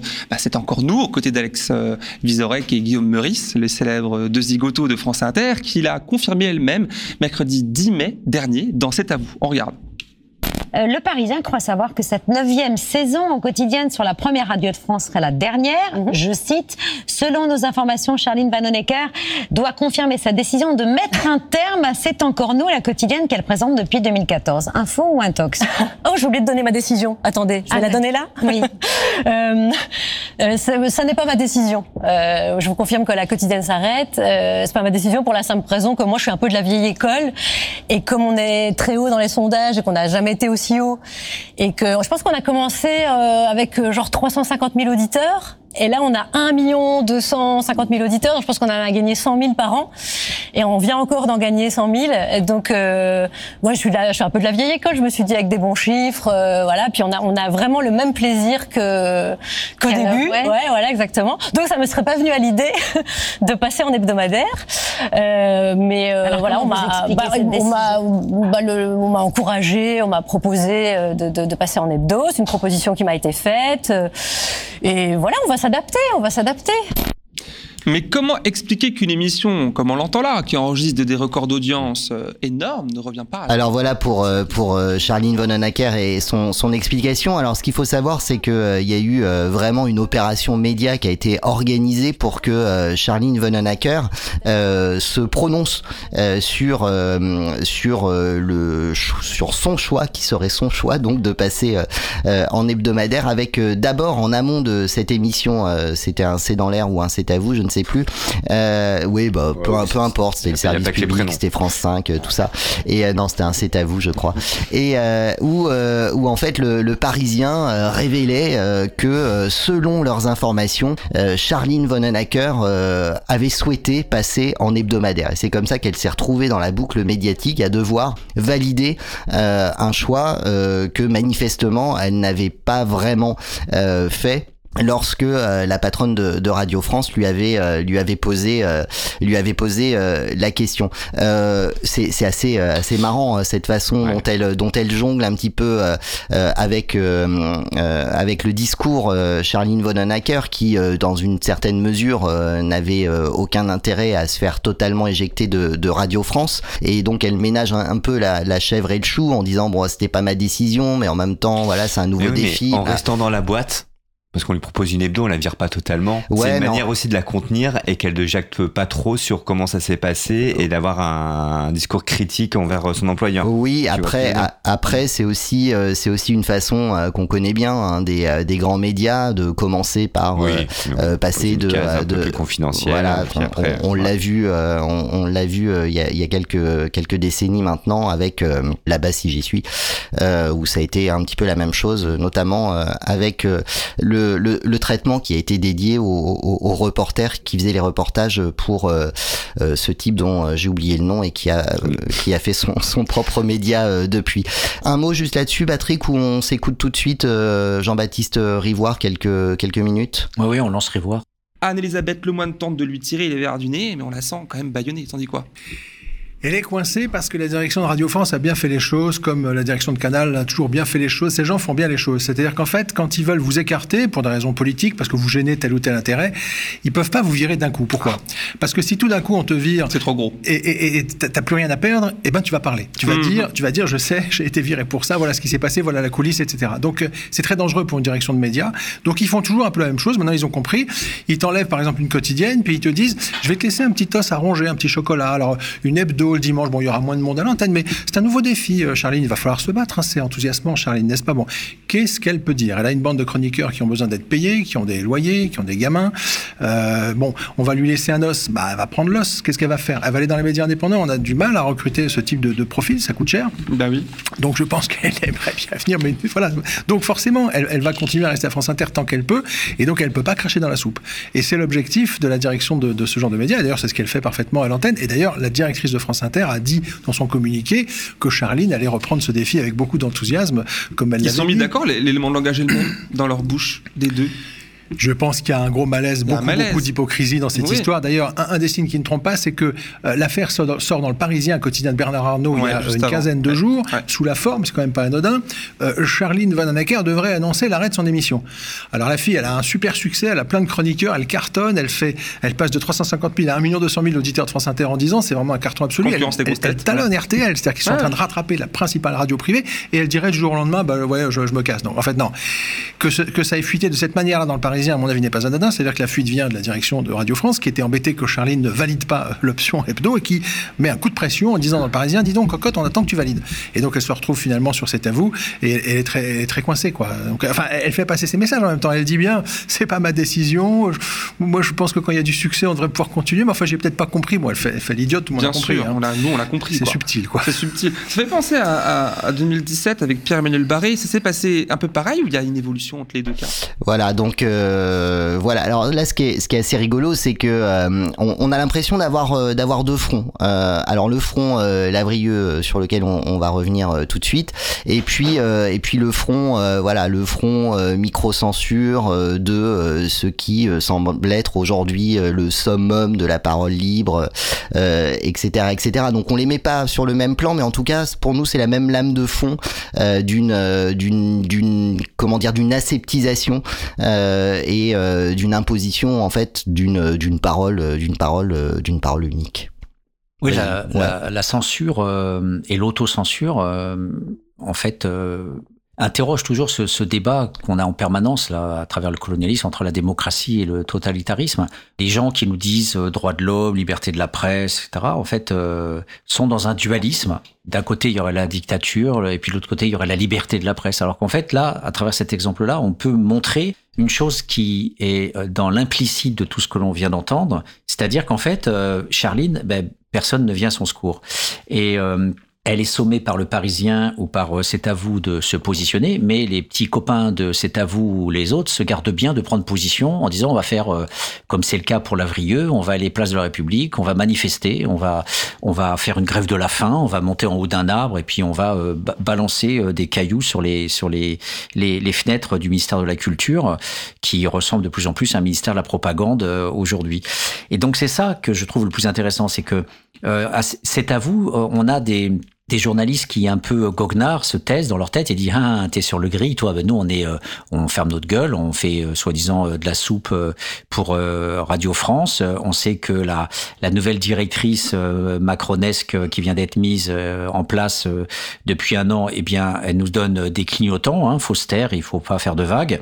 Et donc c'est tout cet implicite là qui est présent derrière le fait de lui donner la parole et ce coup de pression comme ça a été dit il y a le silence des autres. Le silence complice des autres qui sont les petits capots qui ne prennent pas position et qui la laisse toute seule finalement se démerder euh, et, on a un petit peu Kafka c'est un peu le château c'est-à-dire toutes les structures qui sont là et Charline en fait c'est Kafka qui se démène dans le château qui essaye de trouver des, des, portes de sortie qui alors elle a ce, courage de la condamner à mort qui donne quand même des messages euh, j'ai oublié de donner ma décision, euh, c'était pas ma décision. Euh, elle, elle, elle essaye, exactement comme en littérature, de circuler dans ce qui ne peut pas être dit ouvertement, de dire au bourreau euh, tu es un bourreau, elle ne peut pas le dire ouvertement. Les autres se gardent bien de lui dire mais vas-y, dis-le, oui on est tous d'accord, c'est un bourreau. Euh, et donc du coup bah, elle se retrouve seule. Et c'est ça qui pour moi est le, le pire dans ces médias qui l'ont invitée, c'est leur traîtrise, leur lâcheté à la laisser seule finalement, à devoir prendre position. On a vraiment cet abandon. Et chez Lavrieux qui se retrouve avec euh, euh, 14 kilos, 14 tonnes de muscles qui viennent la saisir à 6 heures du matin, on a juste une accentuation de ce phénomène, mais ce n'est que de l'intensification. On a la même structure. Charline est toute seule, Lavrieux est toute seule. Et on l'écoute tout de suite euh, nous raconter euh, ce qui lui est arrivé il y a euh, maintenant une semaine et demie. Qui m'est arrivé à moi peut vous arriver à vous demain. Alors je vais vous raconter ce qui s'est passé dans ma, dans ma garde à vue, comment ça a commencé? À 6h05 du matin, neuf agents de renseignement et des magistrats qui sont d'ordinaire en charge de la lutte antiterroriste. Vous avez bien entendu, de la lutte antiterroriste. Euh, En théorie, leur spécialité, c'est de traquer euh, les auteurs ou potentiels auteurs euh, d'attentats. Ils ont donc débarqué chez moi avec des valises de logiciels informatiques pour aspirer et analyser les données qui se trouvaient sur mes téléphones, mes ordinateurs portables, mes disques durs. Euh, ils ont regardé mes cartes SIM, là où je travaille, dans mon appartement. Ils ont fouillé mes ordinateurs, mes téléphones, avec des logiciels de cybersurveillance. Et j'ai tenu. Maintenant, c'est le début d'une longue bataille qui, qui commence. Euh, ce qui s'est passé pendant ces 39 heures, c'est que j'ai été à la fois victime, mais un témoin privilégié d'un détournement de moyens de la lutte antiterroriste en France. Un détournement des services de la justice française. D'ordinaire, ils sont là pour traquer des attentats, mais là, pendant des heures, et peut-être même pendant des mois, ils ont été mobilisés. Tout ce monde-là, ces cerveaux brillants, ont été mobilisés pour traquer une journaliste. Ses sources, celles du média indépendant Disclose, avec qui j'ai enquêté sur les dérives de la lutte antiterroriste en Égypte et la complicité de la France dans ces crimes. Il y a donc une petite ironie dans cette affaire de révéler la responsabilité de la France dans des crimes commis par une des pires dictatures au monde, la dictature du maréchal Abdel Fattah el-Sisi, de révéler que la France a fourni du renseignement militaire, humain, pour aider l'Égypte, son armée, à mener une répression massive, à tuer des civils de manière arbitraire, à les bombarder sans sommation, en plein désert. Mon arrestation, elle arrive après une série d'attaques contre la presse, une série d'auditions, de convocations, d'intimidations de journalistes ces dernières années qui se multiplient essentiellement sur la présidence d'Emmanuel Macron. Rien qu'à Disclose, on a trois de nos journalistes qui ont été auditionnés déjà dans des affaires sur des articles sur, euh, qui traitent des ventes d'armes de la France. Mais donc là, on a franchi un nouveau, un nouveau cap. Et ce qui se joue là, c'est pas juste une petite histoire personnelle d'une journaliste qui a été un peu euh, euh, malmenée, mais là, c'est notre droit à nous, citoyens, citoyennes, de savoir ce que font les gouvernements en notre nom. Voilà, et euh, juste pour les sourcer, euh, ces sons nous viennent euh, d'une émission de Le Média, lemedia.tv, euh, que vous retrouverez d'ailleurs sur toutes vos box dans la deuxième partie du, du mois d'octobre, a priori. Donc on, les remercie, on espère qu'ils nous excusent d'utiliser leur son. Alors plein de choses hein, sont dites dans, dans, ces deux courts extraits de cette émission de, de, de, de Le Média où, où là Anne S'exprimait dans le cadre d'une d'une conférence de presse organisée à l'issue euh, justement de euh, ces euh, euh, nombreuses heures euh, de, euh, de garde à vue. Alors, ce qui, moi, la première chose que, en réaction, enfin, Karim, euh, Olivier, euh, ch- chacun de nous, on, on va réagir déjà par rapport à, à l'émotionnel qui se dégage. Elle est très tendue, on le voit bien. Quoi. Elle a été mise sur le gris pendant 39 heures, euh, c'est énorme. 39 heures de questions, 39 heures avec des des gros malabars avec le flingue sur le côté ou alors des mecs en costard cravate avec les lunettes de soleil euh, alors que le local est sombre. on imagine la, la pression, les, enfin bref, donc euh, on, on ressent bien, effectivement. Eh bien, alors même qu'elle est en train de sortir de ce cauchemar, ce que je trouve remarquable, c'est que elle utilise l'expression j'ai été un témoin privilégié. Et ça, je trouve ça remarquable, c'est que les gens qui ont dans la peau le journalisme d'investigation, eh bien, elle nous le manifeste au deuxième degré en disant euh, j'avais déjà toutes mes sources euh, secrètes avec, euh, j'y reviendrai, la notion de lanceur d'alerte. Eh bien, j'ai été moi-même dans un événement que je construis comme événement. C'est-à-dire, j'ai vécu une historicité qui devient un fait journalistique et je vais le retraduire et le recadrer comme un fait journalistique. Et je, je suis toujours journaliste d'investigation. J'ai vu des services secrets. On est venu me chercher à 6 heures du matin. J'ai vu ça, j'ai vu ça, j'ai vu ça.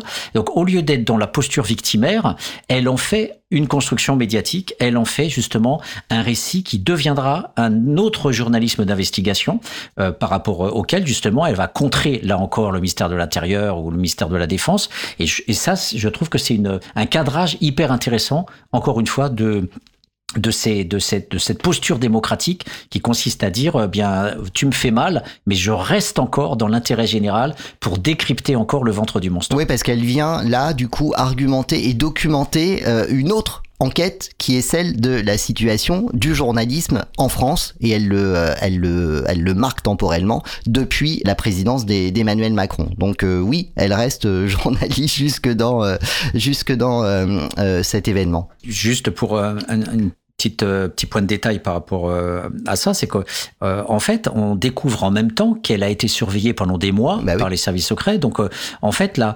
Donc, quand on parlait de la démocratie et de la raison d'État, il faut savoir aujourd'hui que les services secrets ont les moyens à distance, de à 100 mètres ou à 200 mètres, d'avoir des sortes de micros dirigés vers un appartement qui permet non seulement d'écouter les discussions dans l'appartement, mais aussi de pomper les informations sur les ordinateurs et sur les téléphones portables.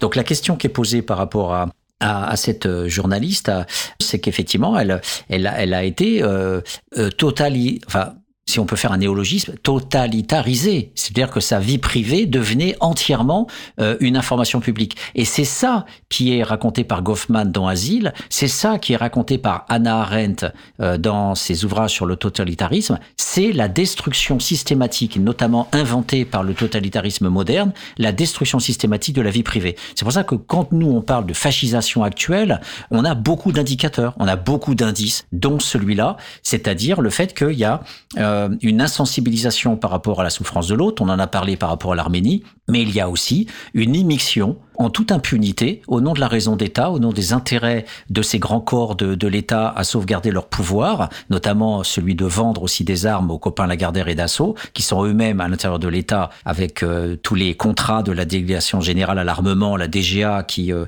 avec plein de généraux qui touchent plein de primes quand on achète aussi des armes, etc. Il y a toute une, une organisation de, de, de partage de fric euh, dans, dans l'État à ce niveau-là. Eh bien, euh, la, la vie privée n'a n'a aucun sens et aucune valeur pour cette petite journaliste isolée euh, quand on voit les intérêts qui sont en jeu de, de l'autre côté. T'avais un truc euh, à dire là-dessus, euh, Karim Bah, non, moi je suis complètement abasourdi euh, parce que je viens d'entendre et en effet, euh, ce qui m'a le plus choqué, c'est son émotion. Tu sens qu'elle tremble, qu'elle est, qu'elle est pas bien. Très peu relayé ça par les médias finalement euh, cette affaire. On en Alors, parle si, un peu, si, un si, petit si. peu quand même. Ouais, si, si. Et et d'ailleurs, la me- corporation journalistique l'entoure, l'encadre. euh, Enfin, tu sens qu'il y a un truc qui monte. Oui. Par rapport à ça? Ah bah oui oui non mais euh, non mais clairement parce Ouais. que là euh, on, on est euh, on est dans l'atteinte de tout ce qui euh, fonde enfin qui est d'un des un des fondements de nos démocratie. démocraties aujourd'hui euh, à savoir euh, la liberté des, des journalistes et surtout la protection de euh, de leurs sources donc euh, son prénom c'est bien Ariane hein. Ah. Voilà. le jeu aujourd'hui. Donc on- Pardon, on Anne, rétablit- donc- le vrai prénom. Donc, donc on rétablit. Ouais, voilà, Mhm. c'est le jeu du jour. Alors c'est sous les lapsus de l'actu, mais c'est aussi l'actu à peu près. Vous l'aurez noté. mais euh, mais c'est c'est pas bien grave. Alors euh, on a eu la, la, la, la perception très euh, acérée de Ariane euh, Lavrieux concernant son son arrestation. On a aussi le, le son euh, de euh, la patronne de Disclose euh, qui nous parle aussi euh, de la façon dont elle, euh, en tant que patronne de Disclose, euh, elle perçoit euh, cette euh, cette arrestation. On l'écoute tout de suite. avoir des policiers qui débarquent le matin à 6 heures chez une journaliste indépendante euh, qui perquisitionne chez elle pendant 10 heures, qui mettent euh, l'appartement sans dessus-dessous, euh, qui la mettent en garde à vue par la même occasion, sans la présence d'un avocat, qui lui mettent la pression pour qu'elle révèle ses sources. Comment vous dire, nous, ça nous, on est abasourdis à Disclose, évidemment, parce qu'on a l'habitude des pressions. Mais là, c'est vraiment beaucoup et on est très, très, très en colère. Parce que c'est une atteinte gravissime à la liberté de la presse, à la liberté d'informer.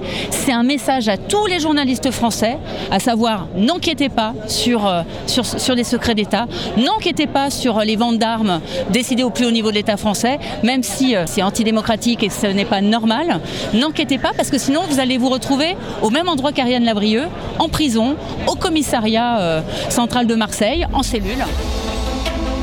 Et il y avait une décision qu'on attendait à l'issue euh, justement de cette garde de cette garde à vue, de cette gave euh, de euh, Ariane Lavrieux, c'était euh, de savoir si euh, la justice allait ou pas valider euh, l'ensemble des, documents. Il y en a beaucoup, à la fois électroniques et, papier, de la perquisition du, domicile de d'Ariane Lavrieux. Et du coup, dès le lendemain, elle s'est retrouvée face à un juge des, libertés. et à l'issue de cet entretien, la justice a validé euh, a validé ces, ces pièces qui deviennent donc recevables euh, dans une procédure qui donc continue de la viser. Là, la justice s'enferme euh, et elle valide cette enquête au travers de ces de ces pièces euh, euh, perquisitionnées, elle, elle valide cette enquête euh, qui est clairement une, une atteinte au secret défense, enfin selon le pouvoir, et dont est accusé Disclose. Ce qui, ce qui est incroyable dans le, les propos de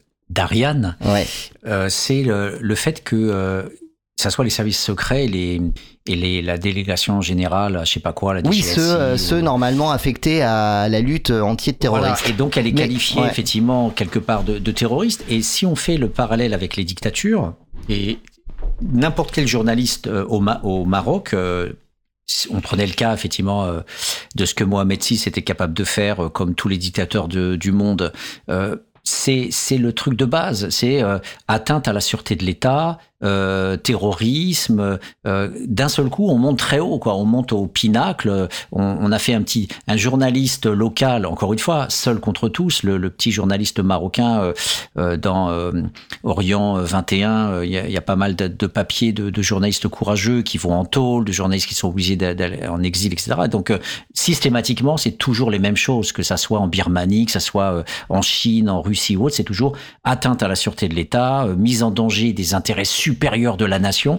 Donc en fait, il y a une sorte de, de masturbation sémantique euh, chez ces euh, pourritures du pouvoir euh, qui, qui utilisent des grands mots. Ils se bercent de grands mots, en fait qui sont complètement creux, mais qui servent en fait à diaboliser, ra- radicalement rendre monstrueux une, une personne qui est tout simplement en train d'écrire un petit papier, euh, écrire des choses qui sont, euh, euh, je dirais pas soporifiques, quoi, mais qui n'ont pas d'effet. Il n'y a pas des bombes, il n'y a pas de, de masse, il n'y a pas de meurtre, il n'y a pas de, de, de chantage, il n'y a pas de toutes ces choses que eux font de leur côté, et euh, la, la, la morale et le respect que ces gens-là continuent d'avoir dans leur travail, euh, l'intérêt général, des papiers qu'on, parce qu'il faut quand même préciser, c'est que tout ce travail-là, ce sont des centaines et des centaines de pièces qui ont été données par le lanceur d'alerte à l'intérieur des services secrets, et, les journalistes ont fait un très gros travail à disclose pour sélectionner déjà les papiers qui ne mettaient pas en danger les agents des services secrets, puisque c'est une des attaques du ministère de l'Intérieur de dire que on remet, euh,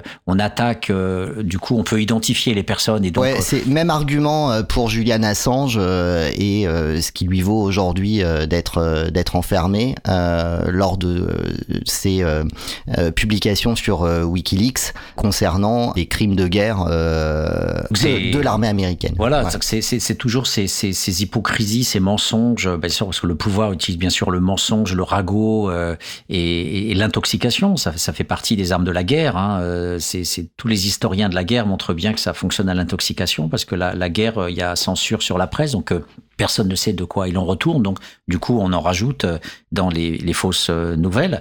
Et donc, voilà, elle, elle va être sans doute poursuivie. Et donc, la qualification, effectivement, la façon dont l'État invente son cadrage symbolique, ça donne la mesure effectivement de ce dérapage de la raison d'État sur le côté euh, euh, démocratique. Et ce que je trouve très très beau dans un débat qui a eu lieu euh, euh, sur Mediapart où il y a eu un journaliste du Monde, il y a l'avocate de Disclose, il y a un des rédacteurs en chef de Disclose, et puis euh, des deux journalistes de, de Mediapart. Donc euh, il y a vraiment voilà une, une diversité. Il y avait même le journaliste de je sais plus comment il s'appelle euh, de complément d'enquête. Sur ce plateau, il y a eu tout un ensemble de, de, de discussions, d'argumentations qui apportent la complexité autour de comment on, on gère dans un cadre démocratique où on ne veut pas euh, mettre en difficulté euh, aussi le travail de l'État. Il ne s'agit pas de faire n'importe quoi. Et ce sens de responsabilité euh, qui était travaillé par Max Weber, euh, euh, qui en a fait beaucoup d'articles et, de livres.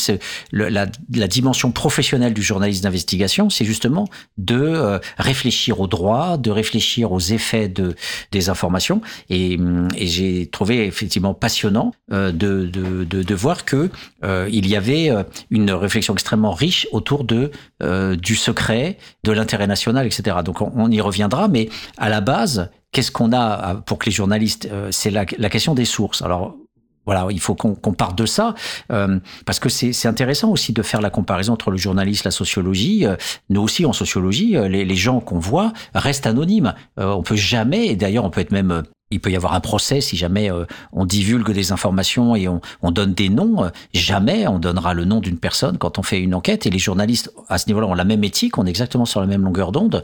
On anonymise les sources pour les protéger. Et c'est ce que les journalistes ont fait en ne donnant que des informations à caractère public. Mais à la base, il y a bien, et c'est ça qui est très intéressant aussi, ce sont les propres comment dire, la morale démocratique existe aussi dans une partie du cerveau des agents des services secrets, puisqu'il y a des lanceurs d'alerte. Donc il y a des gens à l'intérieur de l'État qui disent ce que l'on fait en Égypte, c'est dégueulasse et ça pue.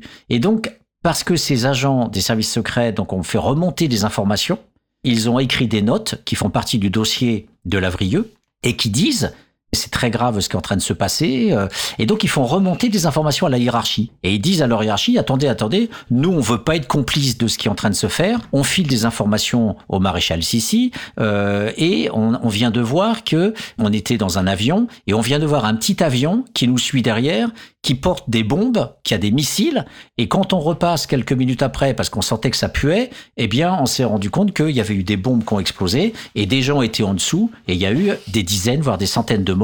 Donc, on, a collaboré en filant des informations à l'État égyptien. On a participé à l'extermination, au massacre euh, d'un groupe euh, de civils, que ce soit des politiques ou des contrebandiers euh, a priori c'était des contrebandiers, hein, c'était pas des, des, des, groupes politiques, c'était pas des djihadistes. Il faut pas oublier, et ça les journalistes le disent bien, journalistes dans leur diversité, euh, on a aussi euh, euh, un truc important à étudier là-dedans, c'est que pour sortir du dualisme, on a des pourritures dans l'université et dans le journalisme, mais on a aussi des éclaireurs et des démocrates à l'intérieur des services secrets. Je trouve que ça aussi, c'est intéressant de le, de le noter. Ils doivent pas être bien nombreux, mais ce sont aussi ces sources secrètes qui font marcher le canard enchaîné, qui font marcher Mediapart. C'est-à-dire, il y a, il y a des gens dans les élites qui filent les informations, qui nourrissent les journalistes euh, de la presse démocratique. Et donc, ce débat, euh, c'est euh, l'émission À l'air libre, qui était en direct mmh. sur Mediapart le 21 euh, septembre et donc était en plateau Mathias Destal qui est cofondateur du site d'investigation euh, Disclose, Virginie Marquet qui est l'avocate de Disclose, Tristan Valex qui est le présentateur et co-rédacteur en chef du magazine Complément d'enquête et Ariane Chemin qui est grand reporter au Monde, Ariane Chemin à qui l'on doit notamment les révélations concernant Benalla qui vient de voir confirmer en appel sa peine à trois ans de prison dont un ferme euh, pour les événements du 1er euh, mai, euh, c'était en 2018, je crois, absolument, et une, une peine, je crois. Bon, une peine aménagée d'un an. Un bracelet, bon, bon, le, tout va bien pour pour, pour, pour, le mec qui par ailleurs a rebondi en Afrique notamment euh, auprès d'oligarques russes euh, pour jouer euh, pour jouer les barbouzes et les entremetteurs euh, dans euh, des actions euh, purement commerciales. Donc ça c'était pour la petite parenthèse la petite parenthèse et la dédicace à Ariane Chemin. Alors la, la, la protection des, des sources, on en parlait et Disclose en l'occurrence en parle en parle très bien. Les policiers, la, justice est en train de tordre la loi sur, euh, sur la presse. Normalement, c'est nous, en tant que publication, disclose, qui, qui aurions dû être poursuivis, et non pas Ariane Lavrieux. C'est euh, un précédent euh, assez incroyable, mais il y en a de plus en plus des précédents en ce moment. Et leur but, c'est d'identifier les sources, c'est ça? Oui, bien sûr. L'objectif euh, des, policiers de la DGSI euh, depuis euh, 37 heures, c'est euh, d'obtenir euh, d'Ariane Lavrieux euh, qu'elle révèle ses sources. Si Ariane ne révèle pas ses sources, c'est que derrière, il y a des gens qui ont eu le courage de révéler ces informations. Et euh, de, notamment de, diffuser un certain nombre de documents que, vous avez vus euh, euh, aujourd'hui. Et, euh, et ces gens-là sont en danger. Et puis normalement, il y a une loi pour les protéger. Bien sûr, il y a une loi pour les protéger. Mais là, aujourd'hui, euh, la loi, on a l'impression qu'elle n'existe même plus. hein.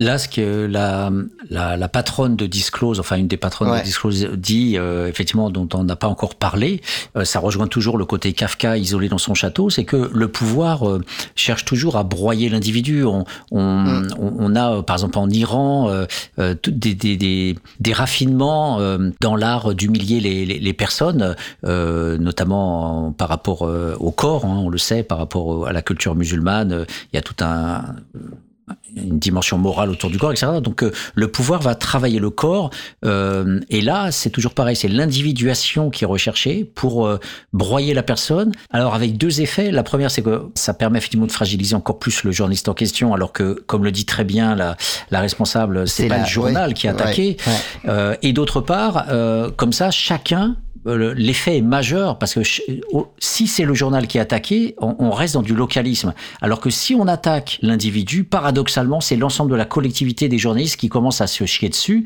Et donc, du coup, l'effet, l'efficace est beaucoup plus important. Et, et donc voilà, donc les stratégies du pouvoir à ce niveau-là sont à double détente. D'un côté, on, on neutralise la brebis galeuse, mais en fait, c'est l'ensemble des journalistes d'investigation, la presse indépendante, parce que bien sûr, c'est certainement pas la presse dominante qui est, qui est visée. Ce sont tous les journalistes indépendants qui font le- le meilleur travail démocratique qui puisse exister, qui sont euh, immédiatement euh, dans une empathie et une identification avec Lavrieux. Souvent, les journalistes qui mènent, les enquêtes les plus compliquées, ce sont des journalistes indépendants aujourd'hui.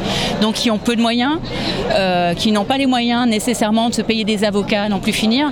Donc ce type d'événement, c'est encore une fois, c'est un signe important à l'égard euh, de, tous ces journalistes indépendants. C'est une menace de la part directement de l'État français pour leur dire arrêtez d'enquêter, ne cherchez pas, n'enquêtez pas sur les secrets d'État, ne révélez pas des, euh, des scandales d'État. C'est ça le message. Et pour, euh, pour tous les journalistes indépendants, c'est d'autant plus difficile. Voilà, donc euh, ce qui vient euh, totalement en illustration avec euh, ce, que, ce que tu venais de dire, euh, Patrick. Oui, et, et là aussi, le, le journalisme indépendant, c'est quoi finalement? C'est le journaliste faible euh, multiplié euh, puissance 100. C'est-à-dire que c'est encore quelqu'un de faible. Et, et- et donc, on, on est toujours dans ce paradoxe que euh, la morale, la démocratie, euh, la lumière, elle vient de minorités, elle vient de héros, euh, parce que quelque part on est et la grande masse en fait euh, est faite de gens euh, relativement écrasés, serviles, euh, obéissants et, et donc dans une docilité complice. Voilà. Et ceux qui ont le courage de franchir la barrière du sens commun pour aller de l'autre côté et aller dévoiler des informations qu'on ne devrait pas avoir, qui cassent le cela va de soi, qui cassent la raison d'État et euh, cette partition en disant bah non ta raison d'État c'est le réel et ben je m'en fous. Moi j'y vais et je vais faire de la démocratie dans la raison d'État. Et ben ces gens-là effectivement sont sont sont cassés. Et ce que l'avocat disait sur le plateau euh, euh, et c'est tout l'apport effectivement du droit parce que le problème de la démocratie c'est que justement on est dans un espace juridique. Donc la démocratie c'est l'état de droit. Donc tout de suite on est dans la complexité juridique. Et elle elle dit bien l'avocat de disclose euh, il y a une opacité sur la façon dont fonctionne le secret défense. Par exemple, dans le- l'article du Canard, euh, les journalistes qui parlent de cette affaire disent bien que la raison d'État a le pouvoir de construire en raison d'État le cadre juridique. Et donc ça veut dire que quelque chose qui n'était pas classé défense, à partir du moment où ça pue et un lanceur d'alerte va, prendre un document qui n'est pas forcément confidentiel défense et l'utiliser euh, pour dire voilà comment l'État fonctionne, eh bien l'État peut le produire en raison d'État en disant c'est confidentiel défense, alors même que au départ le journaliste parlait de quelque chose qui n'était pas confidentiel défense.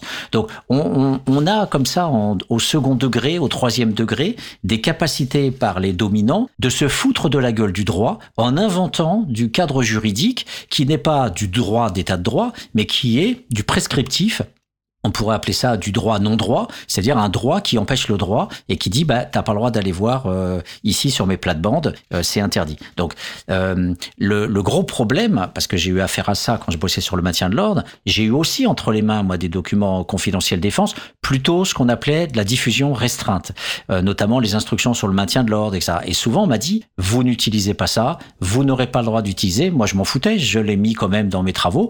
Et d'ailleurs je passe mon temps à dire que euh, la classification juridique de ce qui concerne le citoyen dans les manifestations, ça doit être public.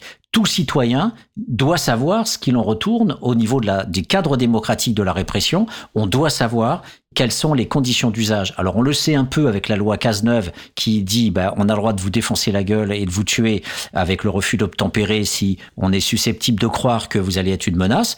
Euh, mais l'essentiel du droit en fait est caché. C'est un droit répressif, un petit peu dans le code de la sécurité intérieure, mais la plupart du temps on a des documents confidentiels. Alors moins sur la police bien sûr, mais énormément sur euh, tout ce qui concerne euh, la défense nationale. Voilà. Donc il y a une question juridique. À quelles conditions les citoyens et, aussi les avocats peuvent aussi avoir accès à ces informations-là. Euh, et c'est bien la question toujours euh, d'aller creuser dans la raison d'État pour faire diminuer cette, cette partie euh, de, de ce pouvoir politique qui vient d'époques où le droit n'existait pas, la démocratie n'existait pas, et qui, qui, qui se poursuit à travers les âges Bien sûr, sous les monarchies, sous les dictatures, ça existait déjà. Et le problème, c'est que euh, la démocratie, moi je me souviens quand j'étais à un congrès de commissaires de police, et je leur disais, mais nettoyez votre droit. Euh, vous avez un droit euh, facho à l'intérieur du droit qui vous permet, avec notamment l'article sur l'attroupement de 1791, qui a été repris par 1848, qui a été repris après par différents textes du droit, vous avez le droit de tuer des citoyens. Et ben les commissaires de police me sont tombés dessus en me disant, mais dégagez-le lui, mais qu'est-ce qu'il fou là euh, J'avais été invité par un responsable des commissaires de police. Eh bien, voilà, euh, la, discussion a été close. On m'a dit dégagez, on veut même pas vous entendre. C'est des commissaires de police qui doivent représenter normalement la défense des citoyens et le droit.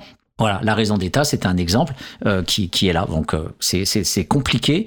Euh, et les journalistes sont là aussi pour aller sur une zone qui n'est pas juridicisée, parce que par définition, elle est hors du droit. Et donc, la question facile pour l'État, c'est toujours de dire, ben, tu es coupable puisque tu as été pioché dans une réserve qui n'est pas celle euh, de euh, la publicisation. Donc, euh, comment faire en sorte et dans le, les extraits que l'on a de, de, de, le média, on a notamment un des responsables d'Amnesty International France, Jean-Claude Samouillet, voilà, et qui, qui pose la question de quelles sont les barrières effectivement du cadre juridique et comment arriver à cadrer de plus en plus ce qu'on peut dire et ne pas dire. On l'écoute. Est-ce que c'est un combat que pour les journalistes qui se jouent aujourd'hui Non, c'est un combat pour tout le monde. Euh, c'est un combat pour tous les citoyens. C'est un combat pour la démocratie. C'est un combat pour l'état de droit. Vous savez, quand un régime autoritaire se met en place dans un pays, c'est aux journalistes et aux défenseurs du droit qui s'en prend en premier. La liberté de la presse est fondamentale pour une démocratie. Et on voit ce qui se passe en Chine, on voit ce qui se passe en Russie, on voit ce qui se passe dans certains pays d'Amérique du Sud. C'est toujours les journalistes qui sont les premières victimes. Et donc c'est pour ça qu'il faut les défendre. Il faut défendre la liberté de la presse c'est vraiment le socle de la démocratie. Alors Jean-Claude Samouillet, euh, président euh, d'Amnesty International pour la France. On touche quand même à la Ligue des droits de l'homme on fait passer des lois de force à coup de 49.3. Je crois qu'il y en a un autre qui se prépare Tiens, pas longtemps. Bah, il y en a eu un euh, la semaine, cette semaine d'ailleurs, euh, dans la différence générale. On mate le peuple qui manifeste et on lui fait peur pour qu'il reste gentiment à la maison et, euh, et pas contester des lois qu'on ne veut pas, que le peuple ne veut pas, en tout cas une certaine partie du peuple. Et puis là, on touche aux journalistes. T'as l'impression d'être dans un pays, comment dire, dictatorial? Enfin, je sais pas si c'est grave ce que je dis là, mais je, pense que c'est très grave. Je te fais, très grave. Je te fais la liste là de, de, de, ces quelques années depuis 2017. Voilà, hmm. on en est là aujourd'hui. Voilà mon propos. Il y a effectivement euh, de Sarkozy à Macron, euh, avec euh, bien sûr Hollande qui a laissé passer Cazeneuve, etc. On a effectivement une dérive euh, qu'on essaye sur cause commune de penser, qui est, qui est, qui est compliquée, parce que euh, Lordon euh, nous parle de république fascisante, euh, qui est un concept hyper intéressant pour voir comment on peut revisiter quelque chose qui était ancien avec Mussolini, etc., comment ça marche aujourd'hui dans l'espace moderne. donc c'est un travail, aujourd'hui, on, on, essaie de l'inventorier à travers cette... cette cette affaire Lavrieux, mais c'est aussi dix journalistes qui ont été sous Macron, euh, embêtés. euh, Et dès le lendemain de la garde à vue d'Ariane Lavrieux, ce sont deux journalistes de Libération, euh, parce qu'ils avaient documenté la mort d'un jeune par euh, les forces de police, qui eux aussi se sont retrouvés convoqués. donc on est quand même dans une offensive là. C'est quoi la prochaine étape? C'est la culture? Enfin, la liberté de, de s'exprimer, de dire des choses, d'écrire, de... Voilà. Le, le, le, Je comprends pourquoi tu faisais la gueule en début d'émission. Ben oui, c'est le naufrage des baleines. C'est vrai qu'on a. Les, les- les- la, la question, elle est que euh, la dimension sécuritaire, qui est le, on va dire, le, le vomi, le soubassement euh, euh, structural de tout ça. Adorno, euh, l'école de Francfort, qui était une des écoles marxistes très productive au au niveau des concepts, etc. Adorno parlait de personnalité autoritaire à propos des dominés, notamment des, des ouvriers. Mais c'est le cas des paysans aussi, le paysan chasseur, euh, l'ouvrier euh, du, du- voilà euh, mal informé, aliéné, euh, euh, qui est euh, aussi dans ce capital guerrier, dans cette de ce virilisme qui qui fourmille toujours aussi. Alors pas, faut pas être essentialiste, pas partout, etc. Je parle, on, on, tape beaucoup sur les intellectuels organiques, etc. Mais le problème, c'est que cette dimension sécuritaire qui s'adosse au corps, au virilisme, moi je suis un mâle, moi je suis un dominant, moi je t'emmerde, je fais ci, je fais ça, je suis un aventurier, je suis un self-made man, je fais mes affaires, etc. Tout ce virilisme-là euh, participe de ce que Bourdieu appelle la complicité des dominés euh, à la domination. Et, et tous ces élus euh, bah, s'adossent aussi, s'appuient aussi sur ça, qui a été gangréné par euh, le Front National, gangréné par euh, tout cet autoritarisme rampant euh, euh, où Piketty et, et euh, Julia Cagé. et Cagé ont, ont bien montré effectivement que Sarkozy et toute sa bande Guéant et compagnie euh, ont, ont été ratissés sur les plates-bandes du Front National pour récupérer tous ces tous ces thèmes-là. Et comment maintenant c'est devenu avec même le Parti socialiste c'est devenu une, une banalité de se prétendre ardre républicain alors qu'en en fait on est sur ces pentes autoritaires et, et donc quand on creuse eh bien on voit que le risque euh, pour euh, toute la démocratie et c'est pour ça que euh, je pourrais parler des masses paysannes euh, par exemple en Égypte qui ont voté massivement pour les frères musulmans alors qu'il y a tant d'étudiants et tant d'artistes et tant d'écrivains L'Égypte, quand même, c'était la ont- lumière de, de, de, de, l'Afrique. hein. Enfin, dans les années 50, 60, c'était quelque chose quand même, l'Égypte. Mais complètement, et, et même la Turquie. Quand on voit la, la, la Turquie, là, là, il n'y a pas plus de poètes qu'en Turquie. Moi, j'ai découvert ça en étant, en allant enseigner à Galatasaray, où j'ai parlé, voilà, à tous les, les, les collègues turcs. J'y connaissais rien. J'ai, voilà, j'ai dit, voilà, c'est d'une poésie, d'une richesse incroyable. Et, et donc, à côté de ça, il y a les masses paysannes euh, aussi qui vont voter pour euh, un islamisme dur. C'est ce virilisme-là. Euh, on tape sur la femme. Euh, j'ai dirigé une étudiante euh, qui bossait sur les mariages forcés en Turquie. Je viens de préfacer son bouquin qui va sortir dans pas longtemps. On, on a ce problème dans tous les pays du monde, que ce soit des prolétaires des usines ou les prolétaires des champs. On a ce, cette base aussi infrastructurelle qui fait que ces élites peuvent aussi faire les durs. Voilà, la, la France, par exemple, qui a des armées partout en Afrique, eh bien, ça va pas interroger euh, le bidochon euh, qui va boire sa bière ou son pinard et qui dit euh, putain de merde ouais putain le mec le, le, le, le béret rouge moi j'ai fait mon service militaire euh, j'étais béret vert j'étais béret rouge. Et, et les mecs ils sont fiers que l'armée française soit en Afrique. Donc c'est ça le problème c'est que les, les, les, les petits bourgeois euh, à, à culottes courtes comme euh, Macron on se dit mais pourquoi ces, ces marionnettes là peuvent jouer du sécuritaire? Eh bien, on a effectivement, depuis euh, 50, 60 ans, depuis que le, le fascisme existe, on a beaucoup, beaucoup de travaux. Mais ça n'empêche que la réalité, elle est toujours là. Ces gens-là existent. Ils peuvent être effectivement frappeurs de femmes ou chasseurs, aimant tuer ou aimant frapper. Euh, il n'empêche qu'ils sont là. Euh, comme disaient les Zebda, quoi. Ils sont là devant ta porte. Et, et la, la plus grosse difficulté, l'enjeu majeur avec justement Ruffin, et il en parlait sur ce, sur ce plateau de, de Mediapart, le véritable enjeu, c'est de reconquérir le cerveau des classes populaires. Ah oui. Je n'ai rien à ajouter là. Non, Donc je- Karim, Non, tes non. propositions, maintenant on les écoute. Euh, euh, bon, si tu savais, euh, j'en ai plein. Euh, mais je suis pas encore en campagne. Par contre, si j'y suis, j'espère que tu, tu seras avec moi pour écrire le programme. Ah oui, on ira tous ensemble. Bah oui, c'est sûr. Alors justement par rapport à ce, on avait un petit son, je sais pas s'il nous reste un peu de temps. Vas-y, vas-y, on On, a- a, on a on du a un temps. son qui est particulièrement intéressant, c'est celui de ce petit jeune qui était militaire et qui s'est fait défoncer la gueule euh, par euh, des policiers donc euh, au mois de, juin. Et justement, on, voit bien là que ça peut pas être le fait d'un arabe qui veut dénoncer la police, ça peut pas être le fait d'un prolo, d'un pauvre qui en veut à la police. C'est quelqu'un qui appartient au corps militaire, qui a été défoncé en toute gratuité par une brebis galeuse de la police. Et là, on a la preuve effectivement de ce qui est en train de d'être la porte ouverte à cette fascisation chez les prolos qui vont dans la police pour continuer le virilisme. Et là encore, c'était euh, une émission euh, de Mediapart qui euh, accueillait des victimes de violences policières. Virgile, on va un peu détailler votre, ce qui vous est arrivé. Vous avez 24 ans, je l'ai dit, vous avez été éborgné à la suite d'un tir de LBD à Nanterre, donc cette fameuse nuit du 29 au 30 juin. Euh, Qu'est-ce qui s'est passé à ce moment-là? Dans une rue déserte, je crois, à ce moment-là de, de Nanterre, un peu tard dans la nuit. Oui, c'est ça. Donc euh, j'étais sorti pour, euh, pour voir euh, si jamais il restait quelque chose d'ouvert, une épicerie euh, ou autre. Et puis après, j'ai cherché à rejoindre mes amis et ma famille euh, qui étaient pas loin. Et donc du coup, en empruntant une, petite ruelle, j'ai croisé une patrouille de policiers à laquelle j'ai pas prêté attention. Donc j'ai continué à marcher.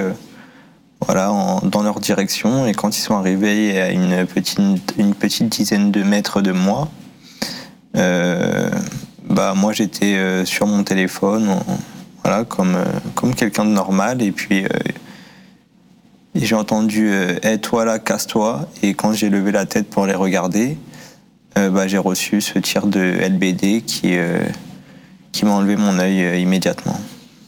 On ne sait pas que c'est un LBD, à ce moment-là, c'est un coup, c'est c'est quelque chose qui arrive, vous êtes... Si, je le sais, puisque je, le, je le vois en fait. Je- Vous voyez la lumière, c'est ça Vous voyez le... bah, Je vois euh, la lumière, l'arme. Je suis un ancien militaire, donc euh, je vois très bien ce que c'est un, flashball ou un LBD. euh, qui s'élève et il était relativement proche, donc je vois très bien ce qui se passe. C'est juste que forcément, j'ai pas l'œil assez aiguisé pour voir le, le projectile, mais la dernière chose que mon œil gauche a vu, en tout cas, c'est un LBD s'élever en direction de mon visage.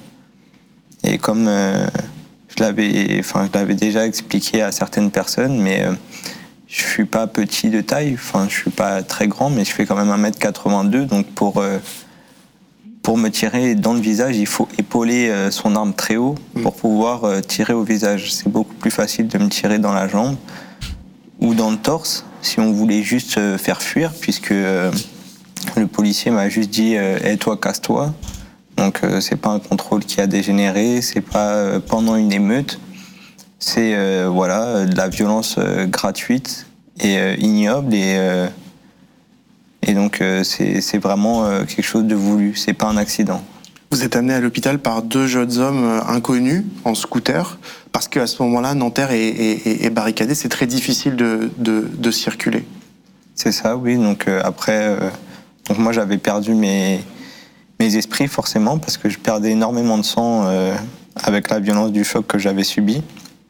Et euh, bah, ces jeunes-là m'ont trouvé et eu l'intelligence de, euh, de me mettre sur leur scooter et de- d'essayer de me sauver la vie en m'emmenant à l'hôpital.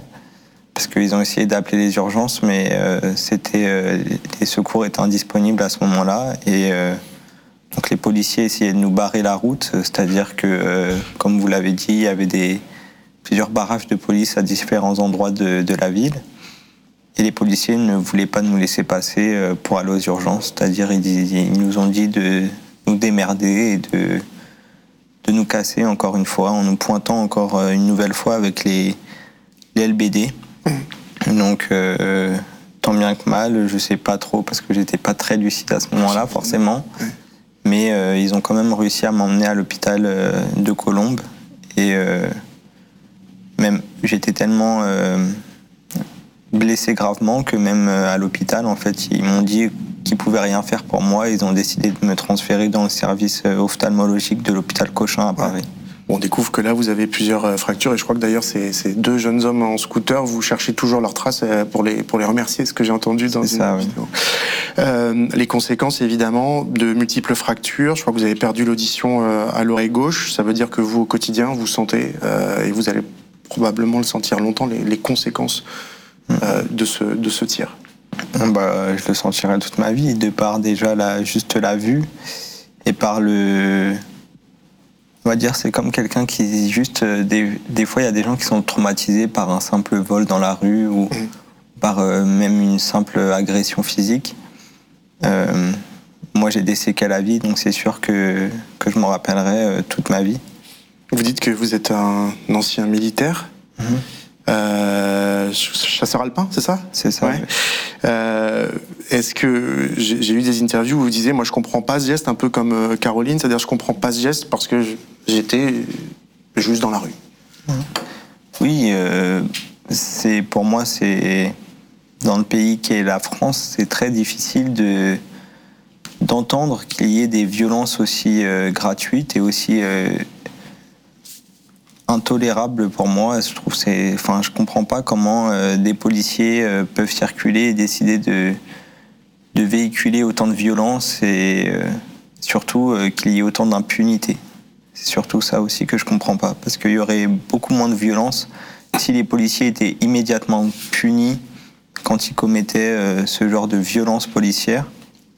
Et donc c'est surtout l'impunité qu'il faut, combattre dans laquelle euh, il faut apporter, euh, je sais pas comment dire, mais euh, vraiment euh, combattre pour changer ça, l'impunité des, policiers. Voilà, témoignage un peu long, mais circonstancié et, euh, et poignant de, de, de cet ancien euh, militaire. Alors c'est la fin de cette émission, on est un petit peu euh, en retard, on va laisser la place à Cyberculture et à, et à William. Euh, juste pour dire que euh, en fait ce récit de la brutalité des forces de l'ordre et l'impunité dont elles se targuent aujourd'hui, hein, aidées par leur ministre de l'Intérieur, notamment lui-même piloté par les, les syndicats, les syndicats de, de, police, euh, est en fait totalement en lien avec euh, tout ce qu'on a pu dire euh, de cette de, cette partie consacrée au journalisme d'investigation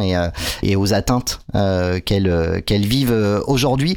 Un petit mot pour conclure, juste Patrick? Non, tu dis au revoir. J'ai dit au revoir tout en, en- en disant juste que le, le- le fait que le, le policier ait fait l'effort de viser la tête alors que le gars était Ouais, grand, ouais, mais il le dit plus en le plus, fait hein, ouais. d'interdire aux scooters de pouvoir partir, c'est au-delà d'une violence gratuite, spontanée et réactionnelle dans la rue, c'est un brutal. acharnement. Ouais, tout à fait. Euh, un mot, euh, Karim? Bah non. Non, non. Pas Eh ben, euh, mais non, mais si, à réécouter, je sais pas si on va rediffuser euh, euh, la- les manifs policières, anti-policières que j'ai couvert. Et ouais, voilà, je On- pense que ça peut. On va la rediffuser. Merci à toutes et toutes d'avoir euh, suivi cette émission. Toi qui viens de faire sonner le téléphone, ne bouge pas. William va te reprendre dès qu'il aura. pas pour William, hein, Dès- pour bah, je, écoute, je sais pas. Mais on, on verra. Je vais le prendre en antenne. En, en attendant, on se quitte et on se retrouve la semaine prochaine, Patrick, pour un douzième numéro de Sous les euh, de l'actu cyberculture. C'est dans quelques instants. Et pour clore cette émission euh, en transition euh, de la suivante, on s'écoute Poésie Zéro avec Technoflic. On se retrouve dans quelques instants sur l'antenne de Radio Cause Commune.